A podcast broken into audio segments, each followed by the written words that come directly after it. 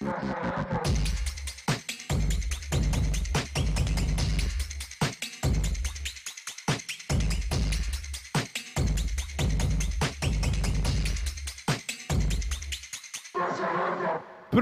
mais do que especial começando agora no Desce a Letra Show! Especial não só porque ele é um cara foda, mas também porque ele está vindo pela terceira vez no programa. E isso é algo. Então eu gostaria inclusive de perguntar para o Gustavo Gaiofato. Chegou três vezes no programa, quer pedir música? Quero, quero pedir uma música que chama Hasta Sempre Comandante. Tem essa aí? Tem Tem aí, aqui, ó. Buba? Solta. Eita porra! né? E eu vou ficar falando por cima pra não dar direito Olha autoral. aí, Tem que enganar É, robô aí. otário mesmo. Aqui! É, isso, me parece que publicidade. Pra onde vai o dinheiro dessa música? Meu Deus! Forte demais, Eu cara. quero ver o Kinga daquele quebrando pedra! Vai, para, Quem? Quem Pronto. É, já parou Para, pra pensar, para, Buba, para. Já parou pra pensar quem é o desgramado que tá com os direitos autorais dessa música? É foda. Não, sei. é, aí é, é, É, e é uma questão de, de robô do YouTube. É meio. vai além do que, do que é prático. É só o robô falando, opa, essa não pode. Então, né, a gente tem que respeitar o robô. Mas dá pra fazer de otário também. E aí, robô otário? Não, não arrumou nada, né? E Tá- aí, chat GPT? E aí, já Responde seu merda. aí, é. Seu merda. Responde aí como é que faz pra fugir do robô. Respondi aqui agora. Estamos com o Gustavo Gaiofato. Na verdade, eu estou pela primeira vez com o Gustavo, então eu sou o convidado de hoje. Do caralho você tá aqui de verdade, mano. Prazer te conhecer pessoalmente, finalmente, tá ligado? E você tá vindo aqui, até onde eu sei, cheio de história pra contar, porque acaba de voltar de Cuba. Exatamente. Caralho, exatamente. mano, sem, sem delongas nenhuma. Vamos entrar nesse papo logo de cara, porque eu sei que a galera tá favor. muito Ansioso. ansiosa. Primeiro, como se deu a sua ida pra Cuba nesse contexto aí? Certo, é, primeiramente agradecer mais uma vez o convite de estar no Desce a Letra Show. É, revelou de rever Buba, rever o pessoal aí também e conhecer o Cauê, que eu comentei quando eu cheguei, acompanho desde 2010, quando eu tinha Caralho. 16 anos de idade Caralho. e era um idiota. Era isso. Era isso, né? É isso. Eu também era o maior dos otários. Nossa, tá eu tudo era bem. um baita otário. Eu é era um incel de merda, mano. Tá tudo bem. Mas é. Pô, isso. A, a viagem foi, na verdade, uma parada muito repentina. Tem um camarada meu, o Thiago, que é do DF, Thiago Ávila, um abraço pro Thiago.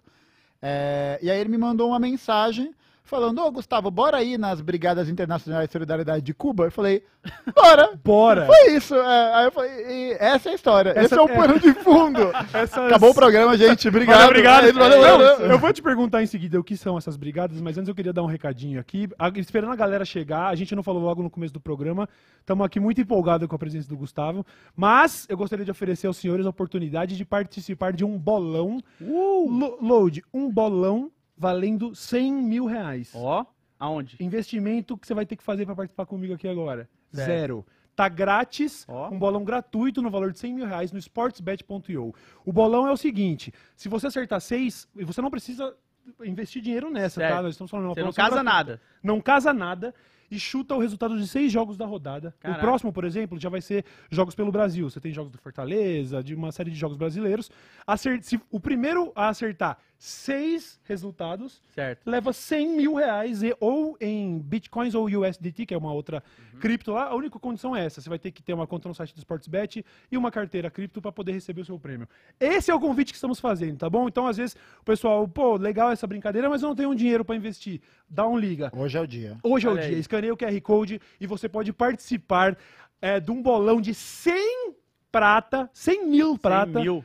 Acertando o resultado de seis jogos. Se por acaso duas pessoas acertarem, é que nem Mega Sena, divide-se o prêmio, mas existe a chance bem real de uma você ser pessoa o só. único vencedor. Lembrando, dá então, uma né, conferida. não precisa colocar nada, não casa nada, só ter uma conta no Uhum. Sportsbet Perfeito. e uma na carteira pra receber E uma aí, carteira lá, receber. Uma carteira cripto. A, car- a carteira é o segundo passo. Primeiro você ganha, depois você me agradece, depois você recebe. O link Certo. tá fixado no chat. O link está fixado no chat Sportsbet. Valeu Uh, pela valeu. ação aí. E a todos vocês, não deixem de aproveitar. Nós estamos falando de 100 mil reais para você acertar o resultado de seis jogos. É o bolão do sportsbet.io. Tá no link na descrição, tá no QR Code, não deixa de conferir. Demorou? Bora! Muito dado esse recado, boa sorte a todos. O que seria então esta brigada. Como é o nome? Brigada da Solidariedade? Brigadas Internacionais de Solidariedade a Cuba. Certo. E aí? O que é, o que é isso? Então, é, essa- essas brigadas são organizadas por um instituto do governo cubano, que foi criado pelo Fidel Castro em 62, que é o Instituto Cubano de la Amistad de los Pueblos. Eu voltei Caraca. latino-americano pra Caralho, caralho, foda, velho. foda, foda, Cara, foda. foda, é isso. E aí, em 69, esse ICAP passa a organizar essas viagens de, dos brigadistas, Uhum. que são basicamente conjunto de pessoas ao, ao redor do mundo todo que vão passar duas semanas, 15 dias em Cuba, para poder conhecer a ilha e para poder fazer mutirões de trabalho na ilha, né? Então, essa viagem das brigadas foi a primeira pós-pandemia. é, e aí esses eventos acontecem todo ano com várias brigadas do mundo inteiro. Então, vai gente da brigada escandinávia, da brigada da Oceania, Que da hora. é gente do mundo todo, assim. É uma forma dos cubanos tentarem mostrar, né, com é, como eles estão conseguindo construir uma sociedade baseada na solidariedade internacional, para convidar as pessoas para conhecerem como é que é o regime político, trabalharem em mutirões agrícolas, trabalharem em mutirões de construção. É mesmo essa ideia de dar uma experiência mais, Imersiva mais mesmo. imersiva no que é o socialismo, tá ligado? Numa- Nossa, foda. muito foda, porque até pessoas que às vezes não têm muita noção de como funciona, acaba realmente entrando Sim. e participando de prática. tudo. Que é vendo. outra brisa, é muito diferente de você ser turista, né, mano? Porque turista, por mais que, pô, se a gente fosse pra pra esse passeio e a gente já tem uma mente não enviesada pra achar que em Cuba não se come cachorro, né? Uhum. Parabéns. eu Já passamos desse ponto. é o É. Civilização 101, né? Aham. É isso. Mas, tipo, lá, com as brigadas, você consegue ter uma experiência imersiva, porque você vai visitar sede de governo, você vai visitar evento internacional, você conhece autoridades locais, você conhece várias cidades. Da Então, hora. é uma experiência que te tira de Havana, te tira da pra- das praias que tem bonitas, que é massa pra caralho também. Cuba é um lugar bizarramente bonito, assim. É, é bizarro, é uma doideira. Caralho. E você tem uma outra experiência, tem contato com é, cubanos que vão estar falando sobre o regime, sobre Fidel Castro, sobre socialismo, sobre antiimperialismo. Então, é uma viagem muito, muito elucidativa em muitos sentidos, tá ligado? Aham. Tipo, eu acho que o lance de eu ter ido com as brigadas fez toda a diferença na forma como eu compreendi a experiência de estar em Cuba. Eu sinto que mudou radicalmente minha percepção sobre muitas coisas em geral, assim, Da sabe? hora. Sobre a vida lá, como né? um todo. É, é, é uma experiência muito imersiva, assim. É um negócio Caralho. muito, muito foda. E a gente fica é, num acampamento internacional que o Fidel já ficou, que Ah. várias autoridades fodas já ficaram. E é uma viagem que tem todos os elementos que uma viagem tem. Então, tipo, tem perrengue, tem coisa da hora, você conhece gente da hora, você conhece gente não tão da hora. Uhum. Mas é isso, né? Eu acho que foi uma viagem muito massa. E mais uma vez agradecer ao Thiago que me estendeu o convite. Foi muito rápido tudo. E fiquei muito feliz de ter conseguido ir. Foi a primeira vez que eu fui. E quero voltar. Quero aí. voltar para conhecer mais lugares, ver mais coisas, porque foi Aham. do caralho. Nossa, foi eu, caralho. adoraria visitar com um cara dessas. Você falou que você tem de vários lugares do mundo. Essa, esse evento, então, recebeu também todos ao mesmo tempo? Ou era, sei lá, a Brigada Brasileira estava lá? nesse Era a? Brigada Sul-Americana. Sul-Americana. então foram 65 brasileiros, duas argentinas, oito chilenos, cinco bolivianos, um salvadorenho. Caraca. E, e foi. Essa foi a brigada. Foi Nossa, muito brasileiro. É isso que eu ia falar, a maioria era tudo brasileiro lá. É, 65. então, é, a gente conseguiu fazer um trabalho interessante, o Thiago, sobretudo, né? Fez um trabalho de divulgação muito interessante disso, e aí conseguiu expandir bastante, assim. Muita gente para conhecer a ilha e ter uma experiência do que eles chamam de turismo político, né? Saquei, incrível. Então você vai ter um turismo, mas você vai ter também todas as questões que estão é, relacionadas ao desenvolvimento político. Então, um dos nossos guias, por exemplo, o Luiz, é, ele foi soldado do exército cubano na guerra de libertação da Namíbia. Caralho. Só isso, só. Só Nossa, isso. imagina as histórias que esse cara já É Nossa, sinistro, velho. velho. O cara é foda. E uma galera muito foda, assim, gente que conheceu o Fidel. É, a gente tem contato com essas autoridades. Um dos outros caras, o Adriel, ele é do Partido Comunista Cubano, ele é da União da Juventude Comunista. Aham. E, é um, e, é, e vai tra- traçando esse paralelo sobre como é a sociedade, como é a política em Cuba tal. E é muito foda. É Caralho. muito Pô, deixa eu fazer uma pergunta. Lá, quando você estava lá, você vê se as pessoas elas têm noção do que os brasileiros às vezes falam sobre o comunismo deles? Aqui no Brasil, é, você se, diz? se você chegou a perguntar pra alguém, ô, lá no Brasil a galera tem uma visão tão, sabe, Mano, é- negativa. uma brisa tal. que eu achei muito interessante é o quanto eles são politicamente conscientes. de todas as limitações, de todas as contradições, de todos os problemas, e eles não arredam o pé. Aham. Tipo, eu acho que hoje o cenário que se desenvolve é um cenário um pouco mais pessimista por algumas razões. Pandemia, né, que cagou a economia cubana pra caralho, que é muito dependente do turismo, é, e os bloqueios, né, da maior nação terrorista do planeta Terra, Hello é. USA! É. E aí, Estados Unidos, não tem jeito. é, não tem, não tem como. E isso está gerando um problema muito grande por lá, porque a caristia material é algo que a galera sente na pele, né? E enche o saco mesmo. Uhum. Você ter falta de recurso, falta de água, falta de energia elétrica, de papel higiênico, pá. Tudo isso realmente acaba passando por um processo de carestia, porque eles não têm indústria desenvolvida. Uhum. Mas eles têm muita consciência sobre como Cuba é difamada nos É, meios internacionais. Eles têm noção disso, que tipo, a ilha sofre uma propaganda imperialista fudida, fudida, e sim. que é, eles até falam que o nosso objetivo enquanto brigadistas, e acho que sobretudo para nós que somos comunistas, é de, de elucidar essas questões, né, de trazer esses elementos e de não passar pano para essa experiência, no sentido de transformá-la no jardim do Éden, né? Uhum, Porque a ideia não é essa, mas é a gente conseguir compreender todas essas contradições, esses problemas e perceber que boa parte dessas questões são questões geradas pelo, pelo bloqueio, Uhum. tá ligado? Então, é muito foda você pensar que um país, quando aporta em Cuba, um navio de um país é, mercantil, ele tem que esperar seis meses para poder aportar num, num porto dos Estados Unidos ou pagar uma multa multimilionária. Não, e pragmaticamente, né? Vamos, vamos parar para pensar, pô, o que, que vale mais a pena? Né? Se a gente lembra, se a gente vê, por exemplo, já em 62 os Estados Unidos já começam as brincadeirinhas filhas da puta, né? Porque o que, que eles fazem? Cuba tinha um acordo comercial com os Estados Unidos na época que era a República Semicolonial, neocolonial, que era de compra do, do- de Cuba vender o açúcar para os Estados Unidos e era um acordo que sempre existia, estava sempre firmado. Quando a revolução acontece, esse acordo é quebrado. Então as finanças cubanas já vão pro caralho, né? Porque tudo dependia dessa exportação de açúcar. E aí você tem uma série de tentativas de interferência na ilha, militar mesmo, né? Você tem é, invasões na praia de Hiron, que é a da Baía dos Porcos, você tem atentados terroristas que acontecem aos montes, é, você tem, tem uma história sinistra que houve um ato de sabotagem por parte de organizações contra-revolucionárias sediadas em Miami, mas que não tem nada a ver com o governo dos Estados Unidos. Imagina, Ei, ei, ei, não é a CIA, ei, não é a ei, CIA, ei, fica ei, tranquilo, não é, não é. É aquela coisa, eu ouvi um áudio outro dia é, que uma grande amiga minha me mostrou que é, é, se você não pensa que o governo não faria isso, ó, acredite, eles fariam Eles isso fariam, fariam. Eles fariam isso Fariam, sim. fizeram e continuaram fazendo. Exatamente. E Caralho. aí, é, lá você tem várias tentativas já tentado, esse da sabotagem, eles explodiram um avião com uma delegação de atletas cubanos. Ninguém sabe disso, 76 pessoas morreram nisso. Caralho. Ninguém sabe dessa história, velho. Ninguém sabe. Não lembro se era um avião saindo, indo para Bahamas ou para Bermudas fazer uma competição, mas lá no Centro de Memória do Fidel Castro, eles fazem várias homenagens em relação a isso. Caralho. Então é um lugar que sofre muito por conta dessas questões. E, graças ao, ao cenoura atômica, né, o Donald Trump, ele, o, a Cuba foi colocada na lista de países financiadores do terrorismo. Não é Nossa, possível, eu não sabia mano, olha disso. E, e- e criaram-se mais. eh, foram mais de 200, se eu não me engano, foram 273 sanções novas.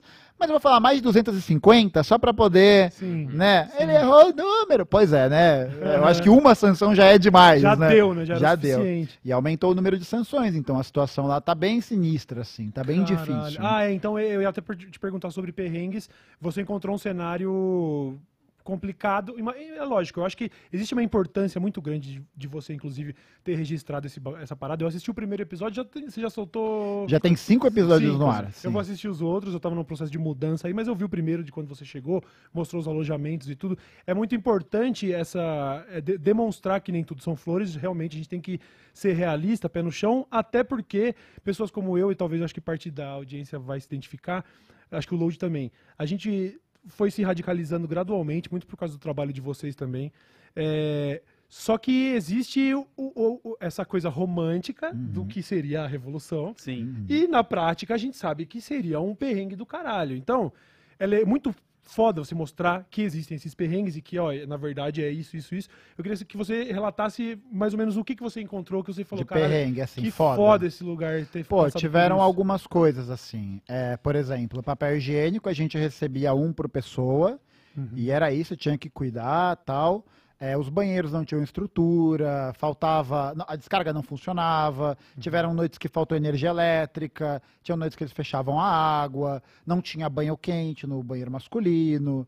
é, mas assim, são, são perrengues, Uhum. evidentemente, né? Mas nada muito absurdo, assim, sabe? Se você sim. vai para qualquer cidade do interior do Brasil que, que é fudida, no meio rural, que tem ali o latifundiário, Uhum. é pior até. Com É, certeza. sabe? E eu É nem pior. diria tão interior do Brasil. Você vai também em algumas periferias aqui de vai São, pra São Paulo. Miguel Paulista, velho, você vai encontrar isso. Você vai pro Jardim Exatamente. Ângela, vai pro Marcilac, você vai encontrar tudo isso também. Com a diferença que a gente não sofre um bloqueio de uma nação, né? É. Exatamente. Isso é é- só o é- desabandono realmente do É, Estado. aqui ali. é isso, é, É. o projeto do Estado de Exato. extermínio dessas pessoas, né? Aham. E lá tem esses, é, essas questões estruturais que são muito fortes, é, tem, tem tudo, sabe? Eu acho que é importante dizer que todas as coisas têm é, num volume muito menor e com uma menor variedade. Então, Uhum. restaurante, a gente é, foi para vários lugares e os cardápios às vezes tinham várias coisas, mas não tinha tudo. Não tinha cachorro. Né, cachorro não tinha, não, não. Inclusive, cachorro lá do, do centro de Havana Vieja é tudo castrado e catalogado com o nomezinho no pescoço. Nem Caralho! Eu fodendo! tirei foto de cachorro, fodendo. tirei. Os cachorros, ó, Tirei. os cachorros lá tem um RGzinho, tá ligado? Tudo Caralho. registradinho. É isso, e Posso eles viajar ficam com o nas Miesco pra lá pra ele ganhar um RG? Eu queria um RG. Caralho, ele ia cachorro. ser. Porra, ele ia seria ter, ele ia- isso aí con-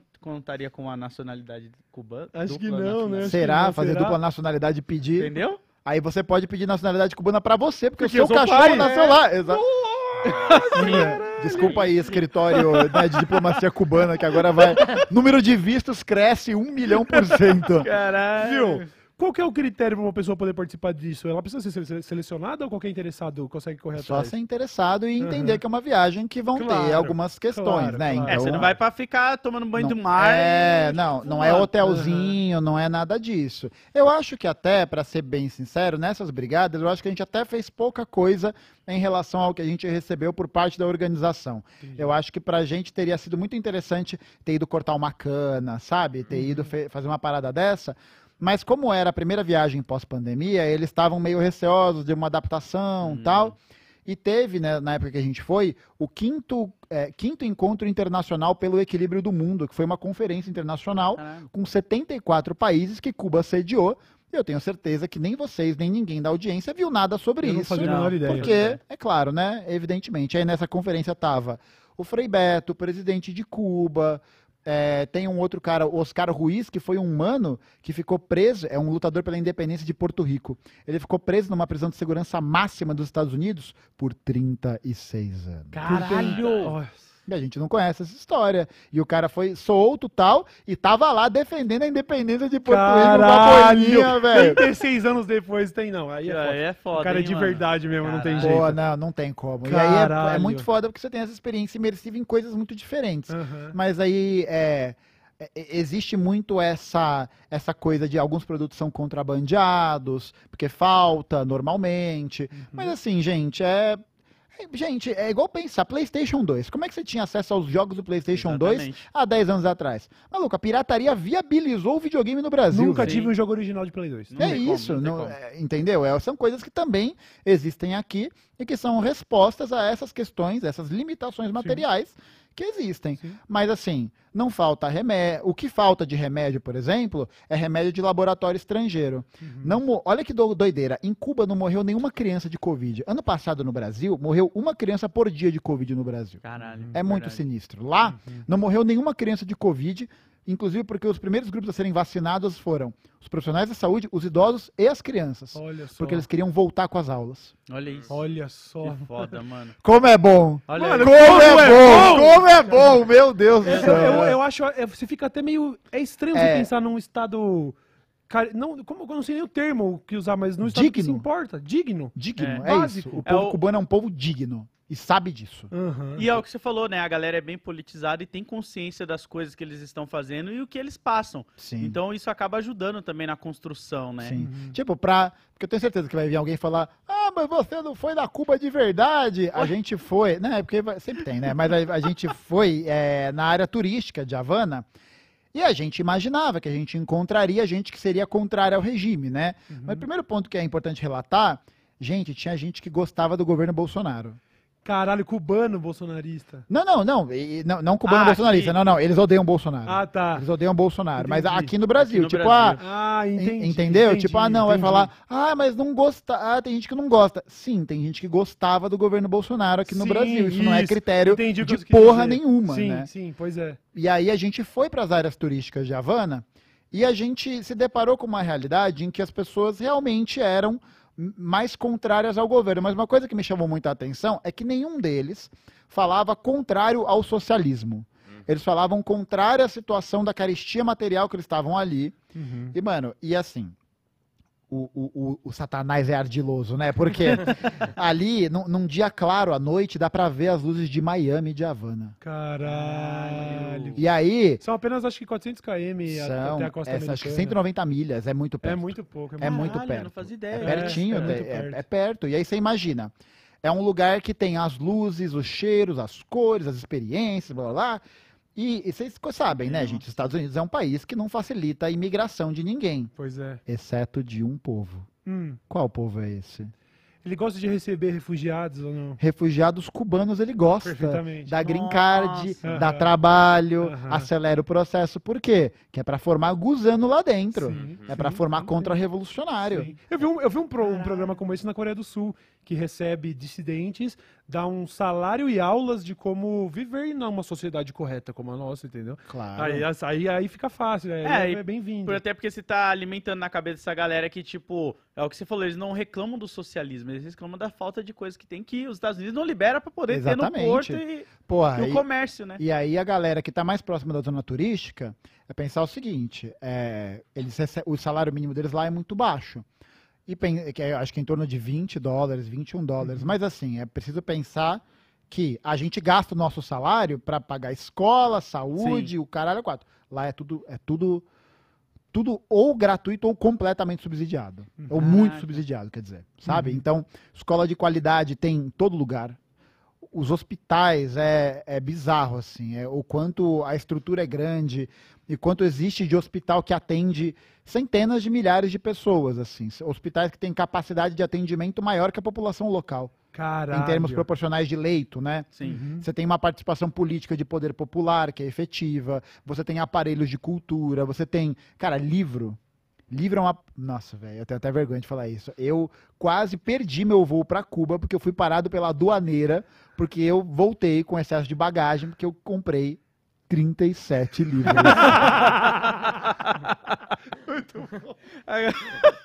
Cara, foi, foi, um, foi um dia louco. Eu fiquei com medo de ter perdido, a- de perder o avião. E aí eu abri a mala, foi engraçado, porque eu- e esse, nesse momento tudo dá errado, né? Tudo. E aí eu fui lá abrir a mala já ansioso pra caralho. Não, só tem livro, eu sou brigadista tal. Isso é muito legal. Quando você fala que você é brigadista, eles reconhecem isso, que você tá vindo conhecer, ver qual é que é, pá. E aí, na hora de abrir a mala, a mala não ab... era aquelas de número, eu nunca mais compro essa bosta. A não ser que alguém queira me mandar uma mala muito maneira dessa que funcione, aí eu vou aceitar. Mas eu fui tentar abrir, a mala não abria, tive que Nossa. estourar a mala. Caralho. E aí, a hora que abriu a mala, tinha minhas roupas e os livros embaixo. Aí a mulher do aeroporto assim, mira, Tico, libro de Che, de Fidel, passa todo, tá tranquilo.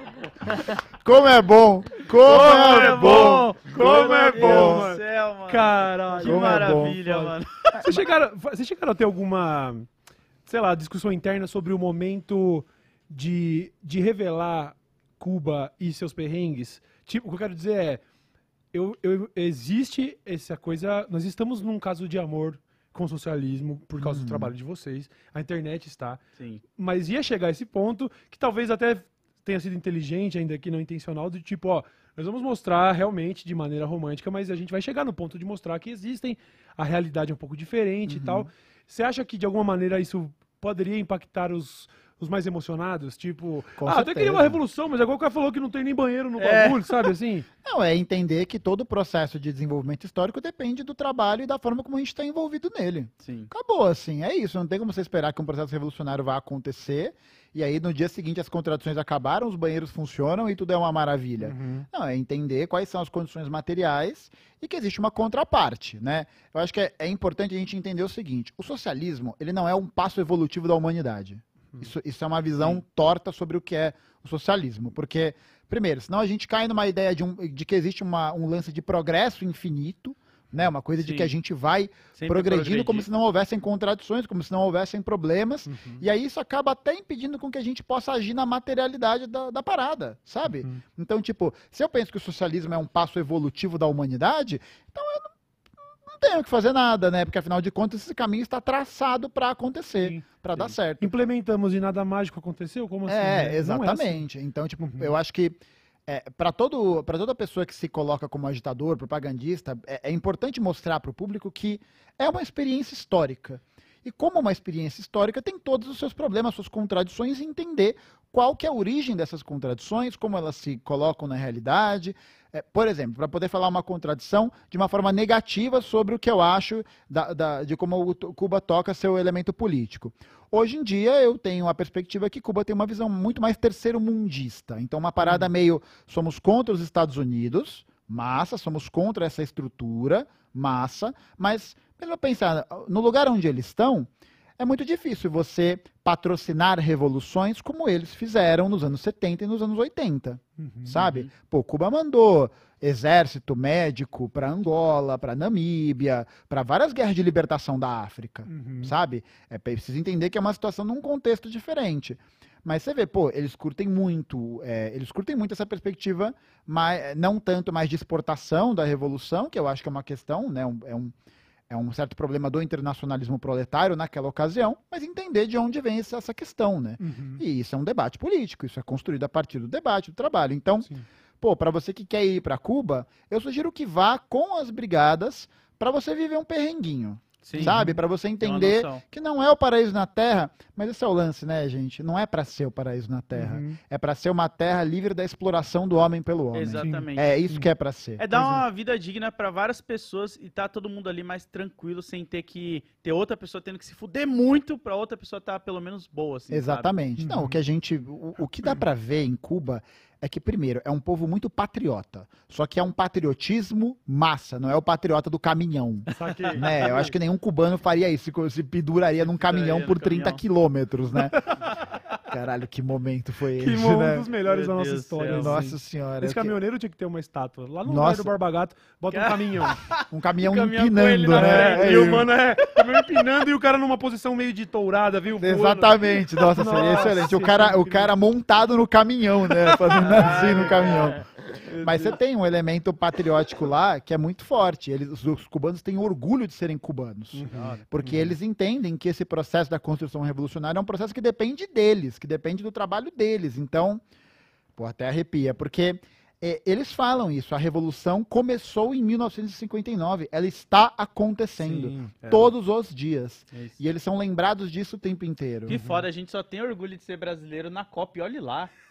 E olhe lá, Não, né? mas belas, belas paisagens, um Não. povo, que, tem- um povo que, que, sabe, Não, é isso complicado, eu, Eu tô- sei, mas Não, é que Tá- eu tô tá falando que, pra tipo amar. assim, passou aquele momento onde, eu acho que em 2018 foi mais ainda, que você saía com a camiseta do Brasil falando, sou brasileiro, tá ligado?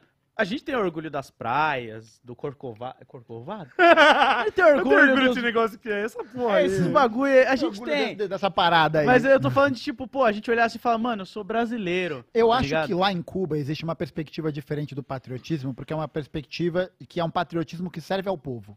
Entendeu? Não é um patriotismo que é encerrado num discurso vazio Sim. do tipo, sou brasileiro com muito orgulho. Não Porra, desisto não, não, peraí, É, peraí, e peraí, aí? peraí. Calma lá, calma lá, né? Pô, a gente precisa entender, pô, o brasileiro, né? Essa constituição que a gente eh, se vê construindo na, na ideologia dominante, o Brasil é o país do agronegócio, é o país da destruição ambiental, é o país da exploração do trabalho, é o país que a galera tem 33 milhões de pessoas em insegurança alimentar grave, tá ligado? É. É tipo, eles con- conseguiram construir um eixo de patriotismo não só pela ideia da valorização local, né, natureza, do povo e tal, mas porque eles conseguiram entender que se eles não conseguem construir uma ideia de dignidade do povo, que serve pelo povo, do povo e para, Para o o povo, eles não vão conseguir sair. Quem fala isso, eu acho é uma frase muito foda, é o Malcolm X. O Malcolm X tem um discurso que ele vai falar sobre como a China passou por inúmeras humilhações, inúmeros problemas, e hoje é, se sen- sente esse orgulho em ser chinês. Por quê? Porque houve um processo revolucionário liderado, ele até fala, Mao Zedong was, é, como é que é, was successful, foi mu- muito foda. E aí ele fala que é um processo de construção de um ideário de orgulho, né? Mas não é um orgulho chauvinista, não é um Sim. orgulho do tipo Make America Great Again, né? Uhum. De que, de- do nacionalismo Sim. que se fecha e se entende como uma nação superiores às demais. Não, os cubanos se entendem como uma nação, como um povo que deve construir um mundo melhor para o mundo todo. Mano, Foda, Cuba foda. manda médico pra, pra- pra- Mano, Cuba mandou, quando teve o desastre de Chernobyl, mandou médico pro meio, pra meio de Chernobyl. Caralho. Atendeu mais de 30 mil crianças naquele processo. Quantos médicos os Estados Unidos mandaram mundialmente? Quantos remédios as indústrias farmacêuticas dos Estados Unidos enviam? Pois é. Quantas vezes a Pfizer distribuiu vacina porque tinha que salvar as pessoas? Não, ima- imagina um programa de médicos americanos. Aí ele termina de te atender e fala, é 65 mil dólares. Fala assim, pô, não lembrei desse detalhe, né? É, mas, mas o negócio é esse. E aí é muito foda ver como. E eles, eles fazem questão de reforçar isso o tempo inteiro. Que é, o que eles podem dar ao mundo é a solidariedade. Isso o é Luiz foda. falava isso. Ele falava muito isso, que é o que nós podemos fazer. Então, quando a gente foi lá, eles são muito receptivos. Eles agradecem tudo. Eles são muito legais. Caralho, Uhum. eu vou tinha que colocar na bandeira deles lá. Gentileza gera gentileza. Olha aí, uma bela tá ligado? frase. Sem dúvida, uma bela frase. E eles têm essa noção muito grande, assim, de, de que é a construção da solidariedade, desses Foda. espaços de solidariedade, que cria vínculos afetivos que se transformam em vínculos políticos. Uhum. Tá ligado? Isso é muito Isso é potente. incrível. Isso esse é o foda, caminho. muito Por foda. falar em vínculos, antes que eu esqueça. ó, Ai, aí, caralho. Eu vi ele chegando com isso e falei, não, não, não, não. ó, mas não. já quero, eu vou adiantar aqui que eu trouxe. Dá o zoom na câmera aqui, ó. Zero, vem pra cá. É, aqui, ó. trouxe aqui os, os charutos para os meus camaradas. Caralho! E esse aqui é pro mano. camarada Buba, que Ah! está ali na produção. Eu vou deixar. Tá ali, ó. Deixa eu levantar e dar o seu. Nossa! Caraca. Sente o cheiro disso. O bagulho tem cheiro de, ó, vou fazer pra você a descrição aí de casa. Nossa, mano. É um tabaco de- da mais alta qualidade com notas Olha. de alfajor, eu senti quando eu Caralho, senti o cheiro. cara. Uma doçura. É, é. Nossa. cheirosinho mesmo. A mala dele. Ai, foi mal. A mala dele tava assim, cheia de livros. É. Tava assim. Mano, Aí eu não vou do fazer livro, isso. vários charutos enfileirados, né? Eu não serei egoísta com a nossa audiência de guardar isso pra fumar em casa. Nós vamos dividir esse charuto agora. Tem, tem detector, detector de incêndio aí? Então, a gente já quer adiantar que talvez seja o momento mais É, icônico é. da história do Delta Talvez estejamos fazendo história que talvez você não veja porque tá ao vivo. Então, se em algum momento congelar o frame é porque choveu sprinkler nas câmeras. Mas a gente vai ter que fazer isso por Cuba. Caralho, Perfeito. Caralho, Ó, aí velho. tem que cortar aqui, tá ligado como é que é, né? tô ligado. Só a bundinha aqui, né? Vai- Bem a vai bundinha. fazer- Só bom dia. O, vai passar. Vai passar? Vai Quer passar? passar bola, Maradona? O bagulho é... E antes que eu esqueça também, o bonezinho que já foi É muito testado aqui bonezinho, anteriormente no bonezinho. backstage. Bonezinho, mano. bonezinho. Imagina, eu ganhei um boné... Ai, vou botar já, peraí, peraí, peraí. peraí. Eu, tiro da sua câmera, pôr. Vai, tira o Não, da não, Boa, forte. O meu não vai. Faz assim que nem eu, já fiz a troca logo. Tá, vou, vou pôr aqui, bobo, então. Perfeitamente. Caralho, forte. Fortíssimo. Forte demais. Caralho, mano! Esquece, filho. Mano, bonezinho e charuto cubano. É, hasta la vitória, companheiros. Hasta la vitória, é isso. sempre. Boa. Caralho, mano. Eu Não. vou precisar de um segundinho aqui. Se o Load quiser trocar uma ideia, eu vou acender o charuto, mano. Mas não, mas é, eu- um negócio que eu achei muito massa lá é que existe essa perspectiva de solidariedade internacional. E dá pra, dá pra ver muito nos cubanos como eles são, é, como eles entendem o processo histórico da Revolução e como eles são lembrados disso constantemente. Essa é uma outra parada Nas importante. escolas eles estão sempre lembrando a molecada também, sempre reforçando pra eles entenderem a importância de Cuba ali pra eles, né? De Sim. tudo que eles construíram. do, do que a Revolução fez. Os Porque livros de assim, história lá deve ser foda, então. Não, deve- é do caralho. Assim, só as coisas que tem ao redor, assim, são muito sinistras. É muito, muito foda, Caralho, de verdade. E, tipo, lá, eles têm essa evocação da memória revolucionária. Então, você tem é, placa do Che, você tem algumas placas do Fidel, tipo outdoors, assim. Você tem é, ca- placa do Cienfuego, você tem citações dele em todos os lugares. Os prédios públicos tá escrito Hasta la Victoria Siempre, Viva. Fidel, é Caralho. foda. Tem até um, e é um negócio interessante porque eles entendem que a preservação da memória histórica é uma coisa muito importante para poder fazer com que as pessoas lembrem o tempo todo Sim. do processo histórico. Então você imagina, para uma revolução brasileira acontecer, por exemplo, é preciso não só que a gente se mobilize politicamente, mas para que a gente possa conseguir criar é, coisas que possam fazer com que as pessoas se lembrem do porquê elas estão fazendo aqui, por Sim. que elas estão inseridas. E eu acho isso muito louco, porque a gente, sei lá, a gente pode pegar até mesmo o Brasil de exemplo que nos livros de história nunca fala exatamente sobre a escravidão, entre outras coisas. Lá não deve ter alguma coisa que, tipo, desvirtua a história, sabe? Queira Uhum. fazer um apagamento histórico. A gente tem várias coisas aqui em São Paulo, principalmente a Praça da Liberdade, que tem esse nome. E hoje em dia eles estão fazendo um- uma limpeza colocando Japão Liberdade, sabe? Sim. Mudando todo o contexto da parada. Isso Sim. é muito foda, porque mantém vivo na cabeça da galera. Claro, e a evocação de uma memória específica. Assim, acho que é importante a gente dizer que é, a história ela não é um campo de neutralidade política, né? Ela não é um campo que a gente pode aferir todos os fatos de forma imparcial, absoluta e blá blá blá. Isso é, isso é bobagem. Porque quem conta a história é quem vence. É. É isso. E eles estão, ven- e eles estão vencendo. Tem um, Por isso que para eles é cara, importante reforçar isso. Tem um né? ditado, acho que é ditado africano, não lembro agora, que enquanto o leão não aprender a falar, a gente sempre vai ouvir a história do caçador. É isso. Então, em Cuba é o leão que tá contando a história. Exatamente. é o Leão tá contando a Caralho! história. Essa- Leon, é Leon. Leon. É Leão. cubano. Leão. É, o povo tem muita consciência política, então eles entendem os Estados Unidos como inimigo. Eles, tipo, os Estados Unidos é um país não grato lá. No Eles entendem o governo dos Estados Unidos como inimigo e eles fazem questão de reforçar isso. Eles não têm nada contra o povo estadunidense. Uhum. Inclusive, existem brigadas de solidariedade nos Estados Unidos a Cuba. Caralho! Tem, eu até peguei o contato de um dos manos que ele faz, ele é de Los Angeles, ele faz parte de uma de uma organização pró-Cuba que é sediada em Los Angeles e aí o cara participou do evento, discursou lá, tal, e tem uma galera nisso Como assim. que esse cidadão volta pra casa depois, né? Tipo. É, volta- e, e ele fala que rola uma pressão, assim, que tem todas essas questões, que é muito difícil você viver um- uma vida de normalidade quando tem uma nação tão terrorista como os Estados Unidos que estão fazendo o que estão fazendo. Caraca, eu não Que fazia a menor né, ideia. É, que e, e tem uma, uma parada que é muito foda, que os estadunidenses viram e falam assim, ah, nós não somos contra o povo cubano, nós somos contra o governo cubano. E aí tem nessa jogada, uma vez o. Acho que isso foi falado pro Fidel. Eu não sei se foi pro Fidel, mas agora é, foda-se, tá? Fidel vi- virou e disse.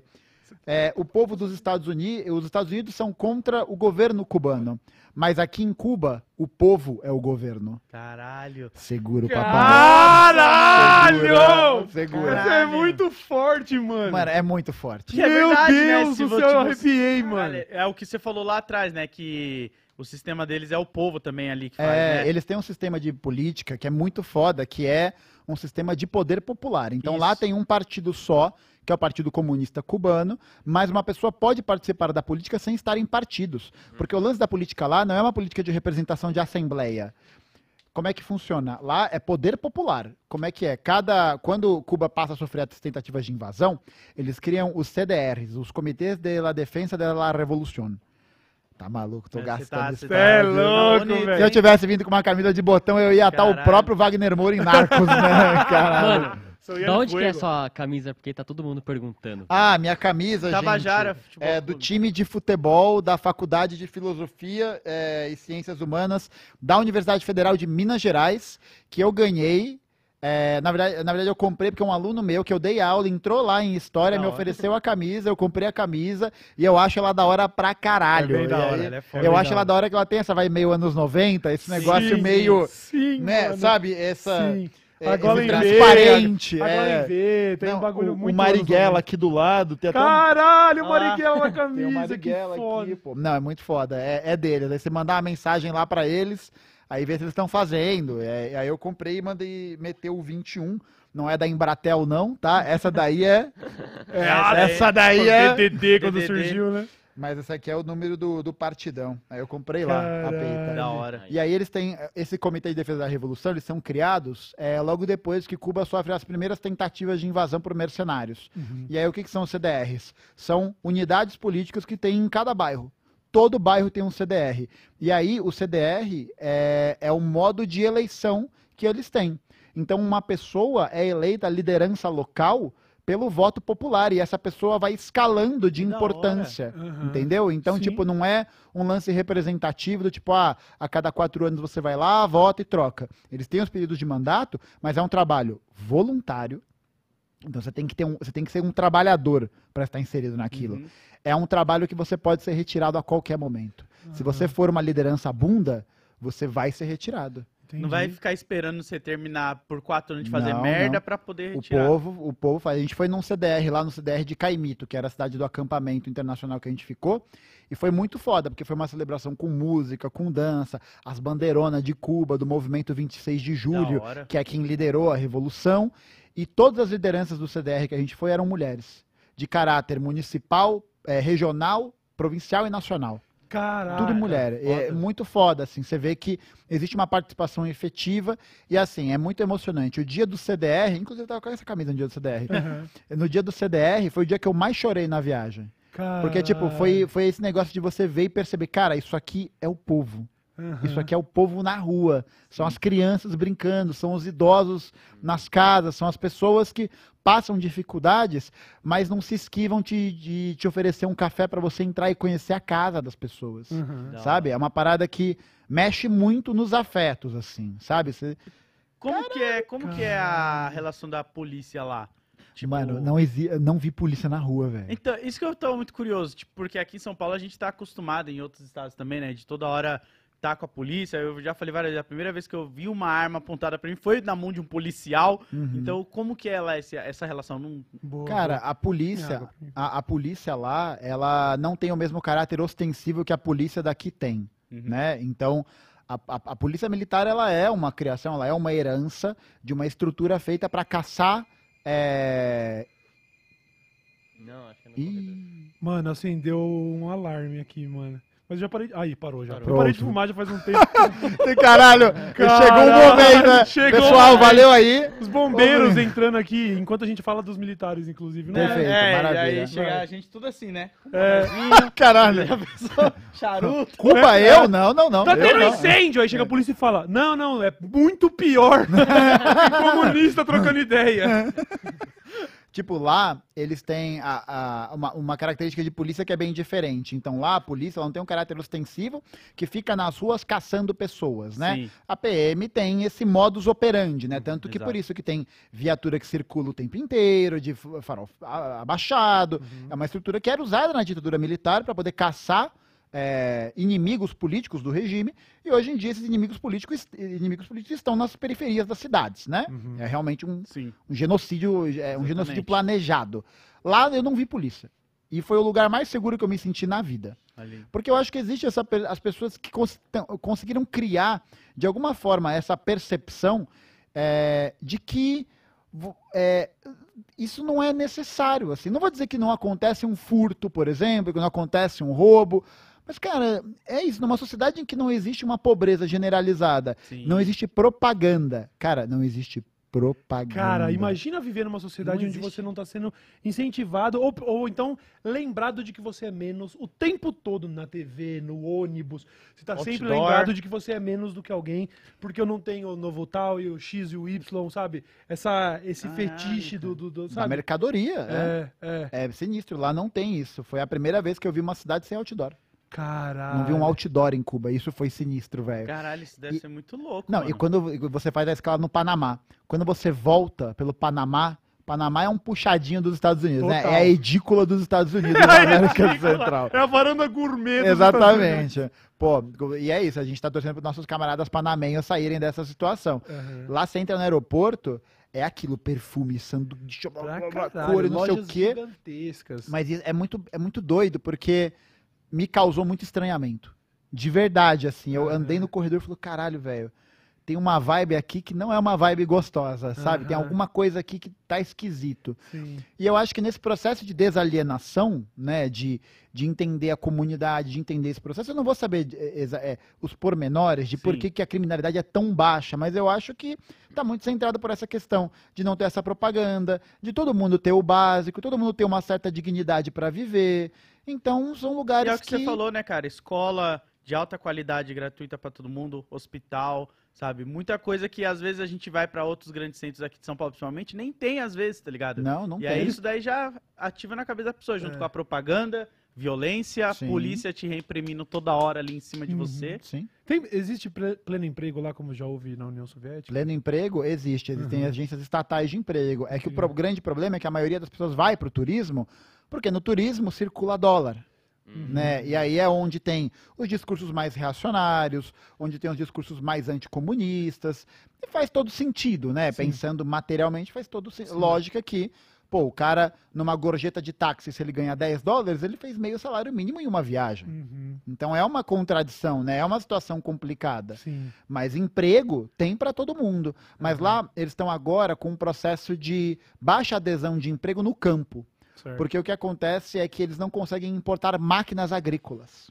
Uhum. Então, boa parte do maquinário agrícola de alta tecnologia está nos campos de açúcar, de tabaco, que é onde eles geram a maior, o maior, a maior renda deles. Uhum.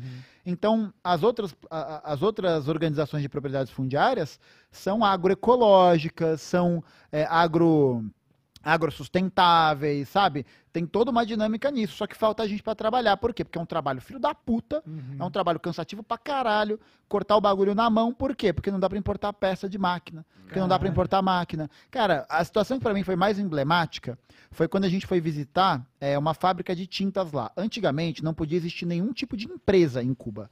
Não existia CNPJ em Cuba, era tudo estatal. Mas co- conforme as crises foram se alastrando, eles acabaram optando por é, permitir pequenas e médias empresas em cooperativas com o Estado. Uhum. Então tudo tem ligação com o Estado e é, é até interessante porque é, quando teve um incêndio numa das províncias, até posso contar depois, a empresa é, foi ajudar as pessoas, levou caminhão, leva tudo isso. Uhum. Empresa de água aqui no Brasil, no litoral norte, vê o desastre que tá e cobra 93 reais Pois o é. litro da água. Pois é. Essa é a Pois lógica é. do lucro do capitalismo, velho. Aham. É essa, sim. E aí Aham. lá você tem uma, uma baixa é, no campo do trabalho, na tecno- no desenvolvimento da tecnologia, não, mas no maquinário. Então a gente foi para essa fábrica de tinta, e aí era uma fábrica de tinta que tinham três funcionários. E o cara tava colando a. Como é que é o nome daquela porra? O, o adesivo O da tinta, o né? rótulo da tinta, com uma mistura de água e sabão, porque não existe uma máquina que eles consigam fazer que seja uma adesivadora automática. Uhum. Então sai com bolha, sai de irregular, mas tudo feito em Cuba. Sim. Tudo, e aí eles botam hecho em Cuba. Tudo eh, Hecho com essa, preocupa- com essa preocupação. Sim. Mas é muito foda, né? É uma situação que é muito difícil e a área do turismo é a área mais anticomunista mesmo. Porque é a área que está mais próxima de Miami, tem circulação de dólar, tem Sim. mais turista tal. Mas eu não senti uma grande profundidade no discurso nesse sentido de uma crítica. Eu vi um cara, quando a gente estava caminhando é, para um mercado, por um armazém de artesanato, armazém de São José, e tinha um cara lá que falava: Ah, vocês são do Brasil, a gente ama o Brasil, no Brasil vocês têm democracia. Aí você já fica, ô meu, eu conto ou vocês contam, né? Mas tipo, aí falando, ah, lá vocês podem votar, vocês podem mudar o partido, não sei o quê. Eu falo, parça, no Brasil tem vários partidos, é verdade. Qual- quais deles representam o interesse dos trabalhadores? Pois é. São poucos, né? Uhum. Em um caráter mesmo de pensar uma emancipação. Sim. Sim. Porque alguns podem até pensar num plano de curto prazo, num reformismo e tal, mas que a história, não sou eu que tô falando, não sou hater, tá? É a história que mostra Sim. pra gente que isso tem data de validade. Uhum. Sim. É isso. Uhum. Tipo, você tem isso. ah, E aí você- o cara fala, ah, lá tem partidos diferentes. Você fala, mas qual que é a diferença ideológica, né? Ah, lá vocês têm democracia. Eu falei, não, amigo. Lá, você tem, ah, lá no Brasil a gente tem 100 milhões de pessoas em situação de insegurança alimentar.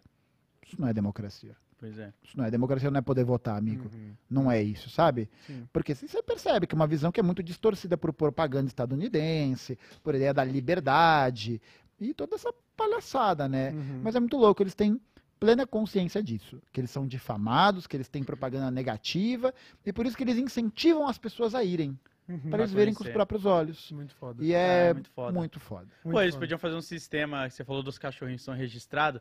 Cada pessoa que vai visitar, registra um cachorrinho aí. Sabe? Tipo, Pronto, é isso. Fica. Pô, imagina, seria um turismo maravilhoso. Você vai lá e você ganha um programa do governo pra ir num, num abrigo de doguinhos. É. Você faz carinho no doguinho, bota o nome e fala, cara, se você não se converte ao socialismo depois dessa, você tá morto por dentro, cara. era. Você não adotar acabou. um cachorrinho desse pra ficar, sabe, recebendo. Recebe a foto um dia É. e manda o dinheirinho da ração. Exatamente. Você não é um ser humano. Não, Não dá, acabou. não Não, dá, não dá. acabou, acabou. É isso, pode parar as máquinas. O, o é lance, o lance da religião lá, você chegou a, a ver um pouco assim? Eles têm muita religião de matriz africana. Hum. Eles são muito praticantes de religião de matriz africana, porque Cuba foi um dos países que teve um grande volume de escravizados, que foi para lá também na época da colonização, né? Mas as igrejas têm e tal. Tem até uma história que eu achei é, legal que o Frei Beto contou. E assim, eu vou acreditar no Frei Beto, mas é, aqua- é- é aquela coisa, né? É, o- é o, é papo da mesa de boteco, né? às vezes tem um romance Não tem como documentar e tal, então é verdade, Uhum. foda-se. E o que acontece, ele, o Frei Beto conhecia o Fidel Uhum. né? E eles eram parças mesmo. E aí, durante um, algum tempo, é, Cuba foi um estado ateu, como a União Soviética foi. E depois de bater um papo, né, um lero entre o Frei Beto e o Fidel, é, que o Fidel fala isso, né? Mas, pô, como que você, como católico, religioso, tal, vem para Cuba, né? Nós somos um estado ateu, não sei o quê. E o Frei Beto meio que dá essa ideia, fala, ó, a gente entende que a religião institucionalmente é uma questão, né? A igreja, a igreja católica tá aí para contar, Sim. né, para falar tudo isso, Tudo que fez. Uhum. tudo isso, isso é Exatamente. inegável, né? A gente precisa entender que a religião, enquanto instituição, sendo ela uma instituição, ela também tem projetos de poder e projetos políticos atrelados a essa ideia. Sim. É isso, né? Sim. Isso é inegável. Não significa que seja necessário negar a religião, né? Porque até uma frase de um filósofo que eu gosto que é o que, que é mais é, o, o que é mais é, o que é menos ateu do que um ateu convicto? Nada. Uhum. Porque o ateu convicto fica lá, não, Deus não existe, Deus não existe. Porra, cara, se ele não existe, por que, que você fica falando o tempo Tá inteiro que ele não existe? tempo, porque É. isso é meio adolescente. O né? ateu militante, né? É Uhum. isso. E aí, não sei se foi a partir dessa conversa tal, né? Uhum. É, mas que o, depois de um tempo, uma- na reforma constitucional de 76, se eu não me engano, Cuba passa a ser um estado laico. Então lá. A prática da religião ela é aberta, tem várias igrejas cristãs, várias congregações diferentes, mas as religiões mais praticadas são de matriz africana. Então, mas a minha dúvida é essa. Lá é um estado laico que funciona diferente do Brasil. É um estado laico. Não tem a cruz na porta do governo. É, Uhum. que aqui no Brasil a gente tem essa... Na escola eu sempre ficava lá, tipo, ah, estado laico. Mas, mano, todo mundo É quando estado vê... laico que todo mundo reza o Pai Nosso antes da É, aula, né? é. Exatamente. Maneiro esse estado laico, bem Eu legal. ponho o primeiro salmo legal. da Bíblia na escolinha lá. e, tipo, se você tem uma outra religião ali de matriz africana, todo mundo já acha que você é errado. quê. Macumbeiro, é, É. coisa do demônio, é, é Então isso. lá pelo menos realmente funciona e todo mundo respeita. Tem, assim, tem o- essa perspectiva. É, É uma perspectiva de humanidade muito foda e, e, e tá muito centrada é, não só no pensamento do Fidel, mas eu acho que até antes do pensamento do que é o herói da Revolução Cubana, que é o José Martí, que é um, o, o- o grande intelectual articulador dessa, dessa parada e que vai entender, né, que pátria é humanidade. Ele tem essas frases: pátria é humanidade, um povo sem cultura é um, não é um povo livre. E você percebe que tem muita influência do pensamento martiniano no Fidel. É essa ideia de entender que é, é preciso criar essas pontes, criar esses vínculos, criar essa ideia de uma humanidade mesmo. E eu acho que está muito centrado numa perspectiva de pensar também uma coisa que é muito importante, né, gente? Que construir o socialismo significa necessariamente construir uma nova perspectiva do que é ser humano Uhum. sabe? Eu acho que alguém né, que, que, que tem a cabeça no capitalismo, que tem a cabeça nesse modelo de sociedade, vai estranhar. E não, é, não era para ser de outra forma, é, é, para estranhar Uhum. mesmo. Porque estranho, lá tem? existe uma perspectiva diferente do que é a sociedade, do que para que serve a humanidade, Uhum. sabe? Sim. Então é uma coisa que pega muito, eles estão muito preocupados em o tempo todo reforçar isso. E é fundamental a gente entender que construir o socialismo não é só meter é, foicezinho e martelo no perfil do Twitter, Sim, né? Não é sim. só essas paradas de se que tá na reivindicar prática. virtualmente. Ela tá na forma como a gente está organizado politicamente, na forma como a gente trata as outras pessoas, Sim. na forma como a gente entende as nossas é, opressões, as nossas críticas e pode tomar elas como críticas e seguir em frente, Uhum. sabe? E entender que para que a gente construa uma nova sociedade, é preciso construir um novo ideário de humanidade. Uhum. Não, não tem o que fazer. Então é um processo de, de reeducação constante e que eles se preocupam muito, né? Uhum. Por isso que é, é importante a gente falar que a construção do socialismo atravessa, no caso do brasileiro, por exemplo, necessariamente a necessidade de superar todas as questões que são opressões estruturais Uhum. dentro do nosso sistema Sim. e entendê-las como partes fundamentais dessa construção. Não tem como falar de anticapitalismo sem, sem não tem como falar de ser antirracista sem falar de anticapitalismo. Uhum. Não tem como falar contra a sociedade patriarcal, contra a sociedade é, heteronormativa sem é, é, sem entender que elas estão diretamente atreladas à forma como o capitalismo se construiu. Sim. Uhum. Ainda mais o Brasil, que tenta sempre ser um puxadinho dos Estados Unidos, né? Né, que tem Tipo- essa, essa- esse viés de querer ser. né, É, exatamente. É, e, e eu acho que até um negócio que é, é- é fundamental a gente falar, que é, é, tudo isso é, é- é construído, reconstruído, é, é destruído e reconstruído pelas nossas ações, sabe? Eu, eu gosto muito dessa ideia, e isso os cubanos deixaram isso claro como água, assim, que é a ideia de que não existe uma forma melhor de educar alguém do que pelo exemplo. Uhum. Não tem outra forma, velho. Não Não, não, tem. E-. E, eles levam isso no limite, sabe? Uhum. Então, tipo, eles. Pô, cara, é, é muito foda, porque a gente fez amizade com as livreiras no dia lá da exposição. E aí, a gente conversando tal, e a livreira me deu um livro, uma biografia de um outro militante famoso comunista de Cuba, que é o Julio Antônio Meia. E aí, ela me deu o livro autografado pelos autores. Caralho. Ela me deu o livro. E eu falei, tia, é, que passa? E ela falou, e aí, mas por que isso? E ela falou, ah, porque vocês são nossos amigos. E é isso, a gente quer compartilhar as coisas, a gente quer trazer essas coisas, a gente quer Ah, mostrar pra vocês o que é o povo cubano. Caralho. Então- isso, isso nos Estados Unidos ia ser vendido numa Sim. loja de Ah. penhores, tá ligado? O cara ia É. colocar leilão É. uhum, pra E, leiloar. tipo, eles têm muito essa preocupação, e eu acho que tá muito nessa ideia é, de como a, a- revolução foi construída e Uhum. entendida como um processo coletivo que depende de todos, Sim. depende do trabalho de todos. Sim. Tem uma história muito foda, é só essa última história, é porque essa história mais eu- histórias, eu acho todas que ela é, ela é emblemática.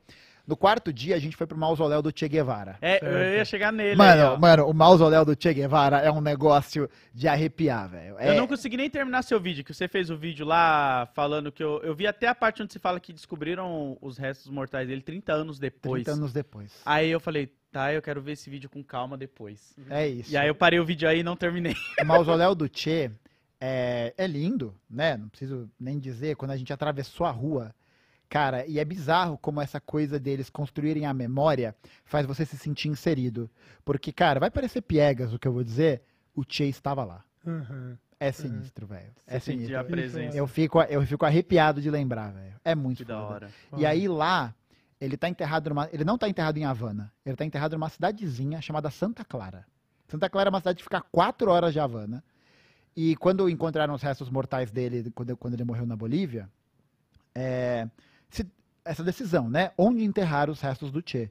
Na Argentina, em Cuba, na- no Congo. Decidiram em Cuba, Uhum. mas decidiram em Santa Clara, porque Santa Clara foi a última, foi a última grande operação militar da Revolução Cubana, que era liderada pelo Che Guevara. Uhum. O que, que eles fizeram?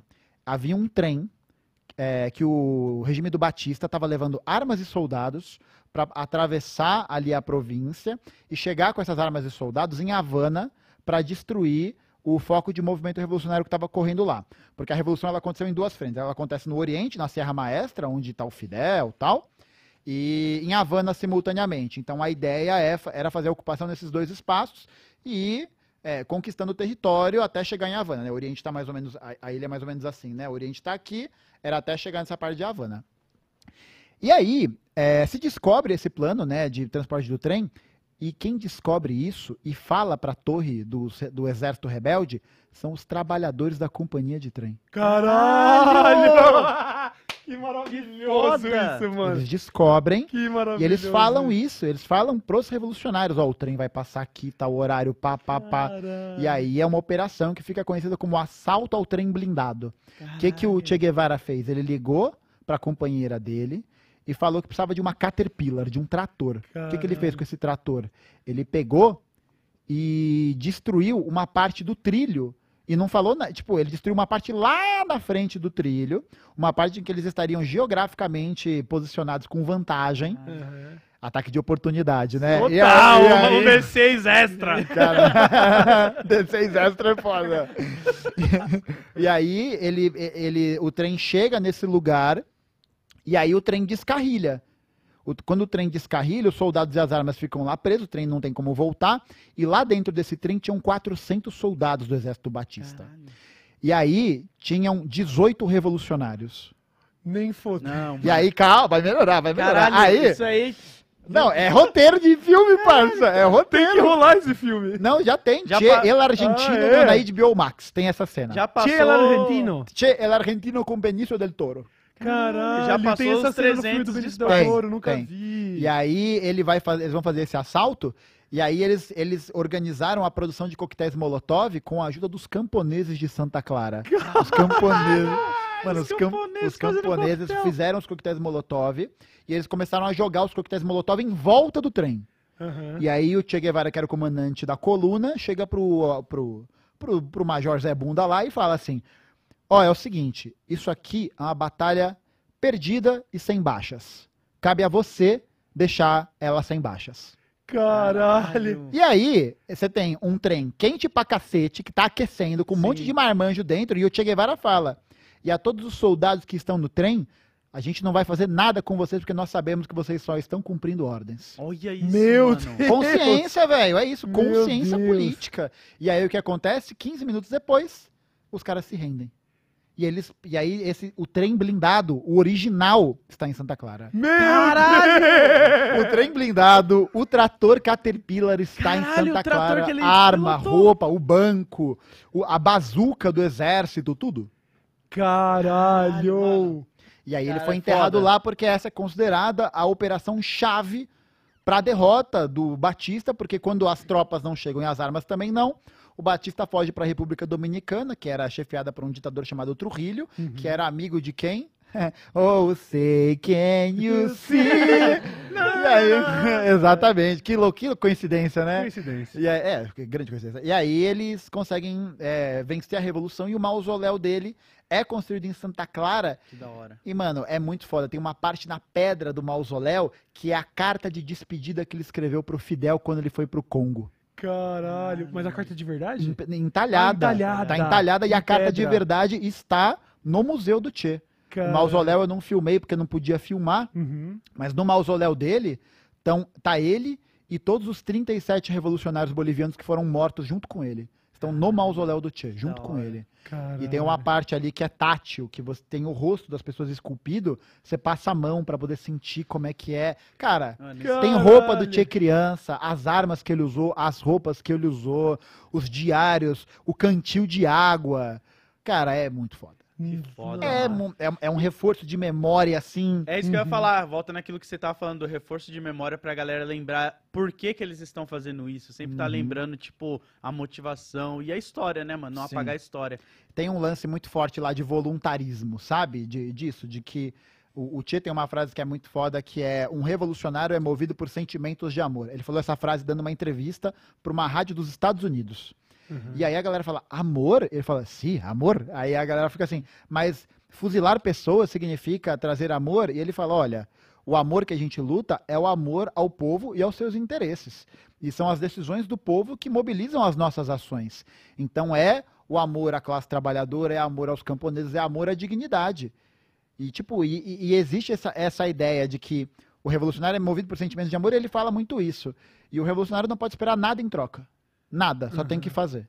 Cara. E é só isso. Foda. Porque é uma luta que ultrapassa a vida individual. Ela não é do interesse individual. Pois é, é uma Ela- coisa. Ela é uma coisa altruísta, porque conforme a gente, inclusive, conversava com o Galo, quem tá na frente da revolução muitas vezes não vai ver o final dela, né? Você só vai, Exatamente. você vai fazer isso para as gerações futuras, né? Exatamente. É, é construir esse processo e garantir que ele esteja sendo.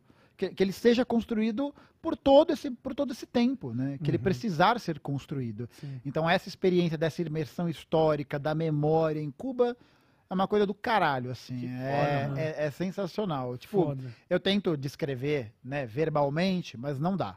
Aham. É Ah, outro, imagino, outro estágio. Você tá lá na energia, no mesma vibe, sair de um país como esse que tá, sabe? E colar num lugar e você fala, mano, funciona uns bagulho É, aqui. foda, E o bagulho né? mais da Caralho. hora é que você olha e fala, dá pra fazer. Uhum. Aí, ó. Eu queria chegar nesse ponto, tá ligado? Eu queria chegar nesse ponto porque é, me parece que o povo, em matéria de consciência, tá anos-luz disso, mas vocês têm feito o trabalho inicial, que tem feito porra, de maneira excelente. A gente está vendo, só pelos números, se, se, demonstra como cresce, e cresce muito, sim. É, mas e aí? Tipo, como que você visualiza esse processo acontecendo no Brasil, para além da criação de conteúdo e mobilização política, você, como você vê um futuro de um movimento socialista no Brasil? Eu acho que cada vez mais a gente vai perceber que as contradições da sociedade vão apertar cada vez mais, uhum, né? Uhum. Essa é a tendência do que a gente vai observar nos próximos anos.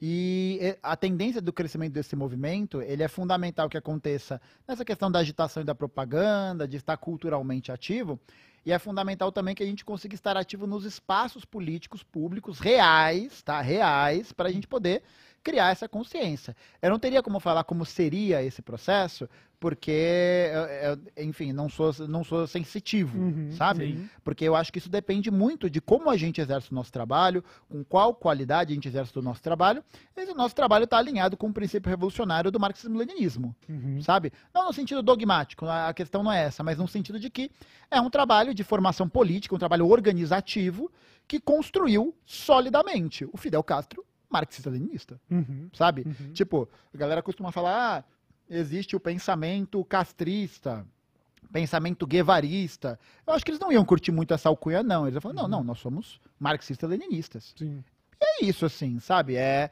é um processo que vai demandar essa construção.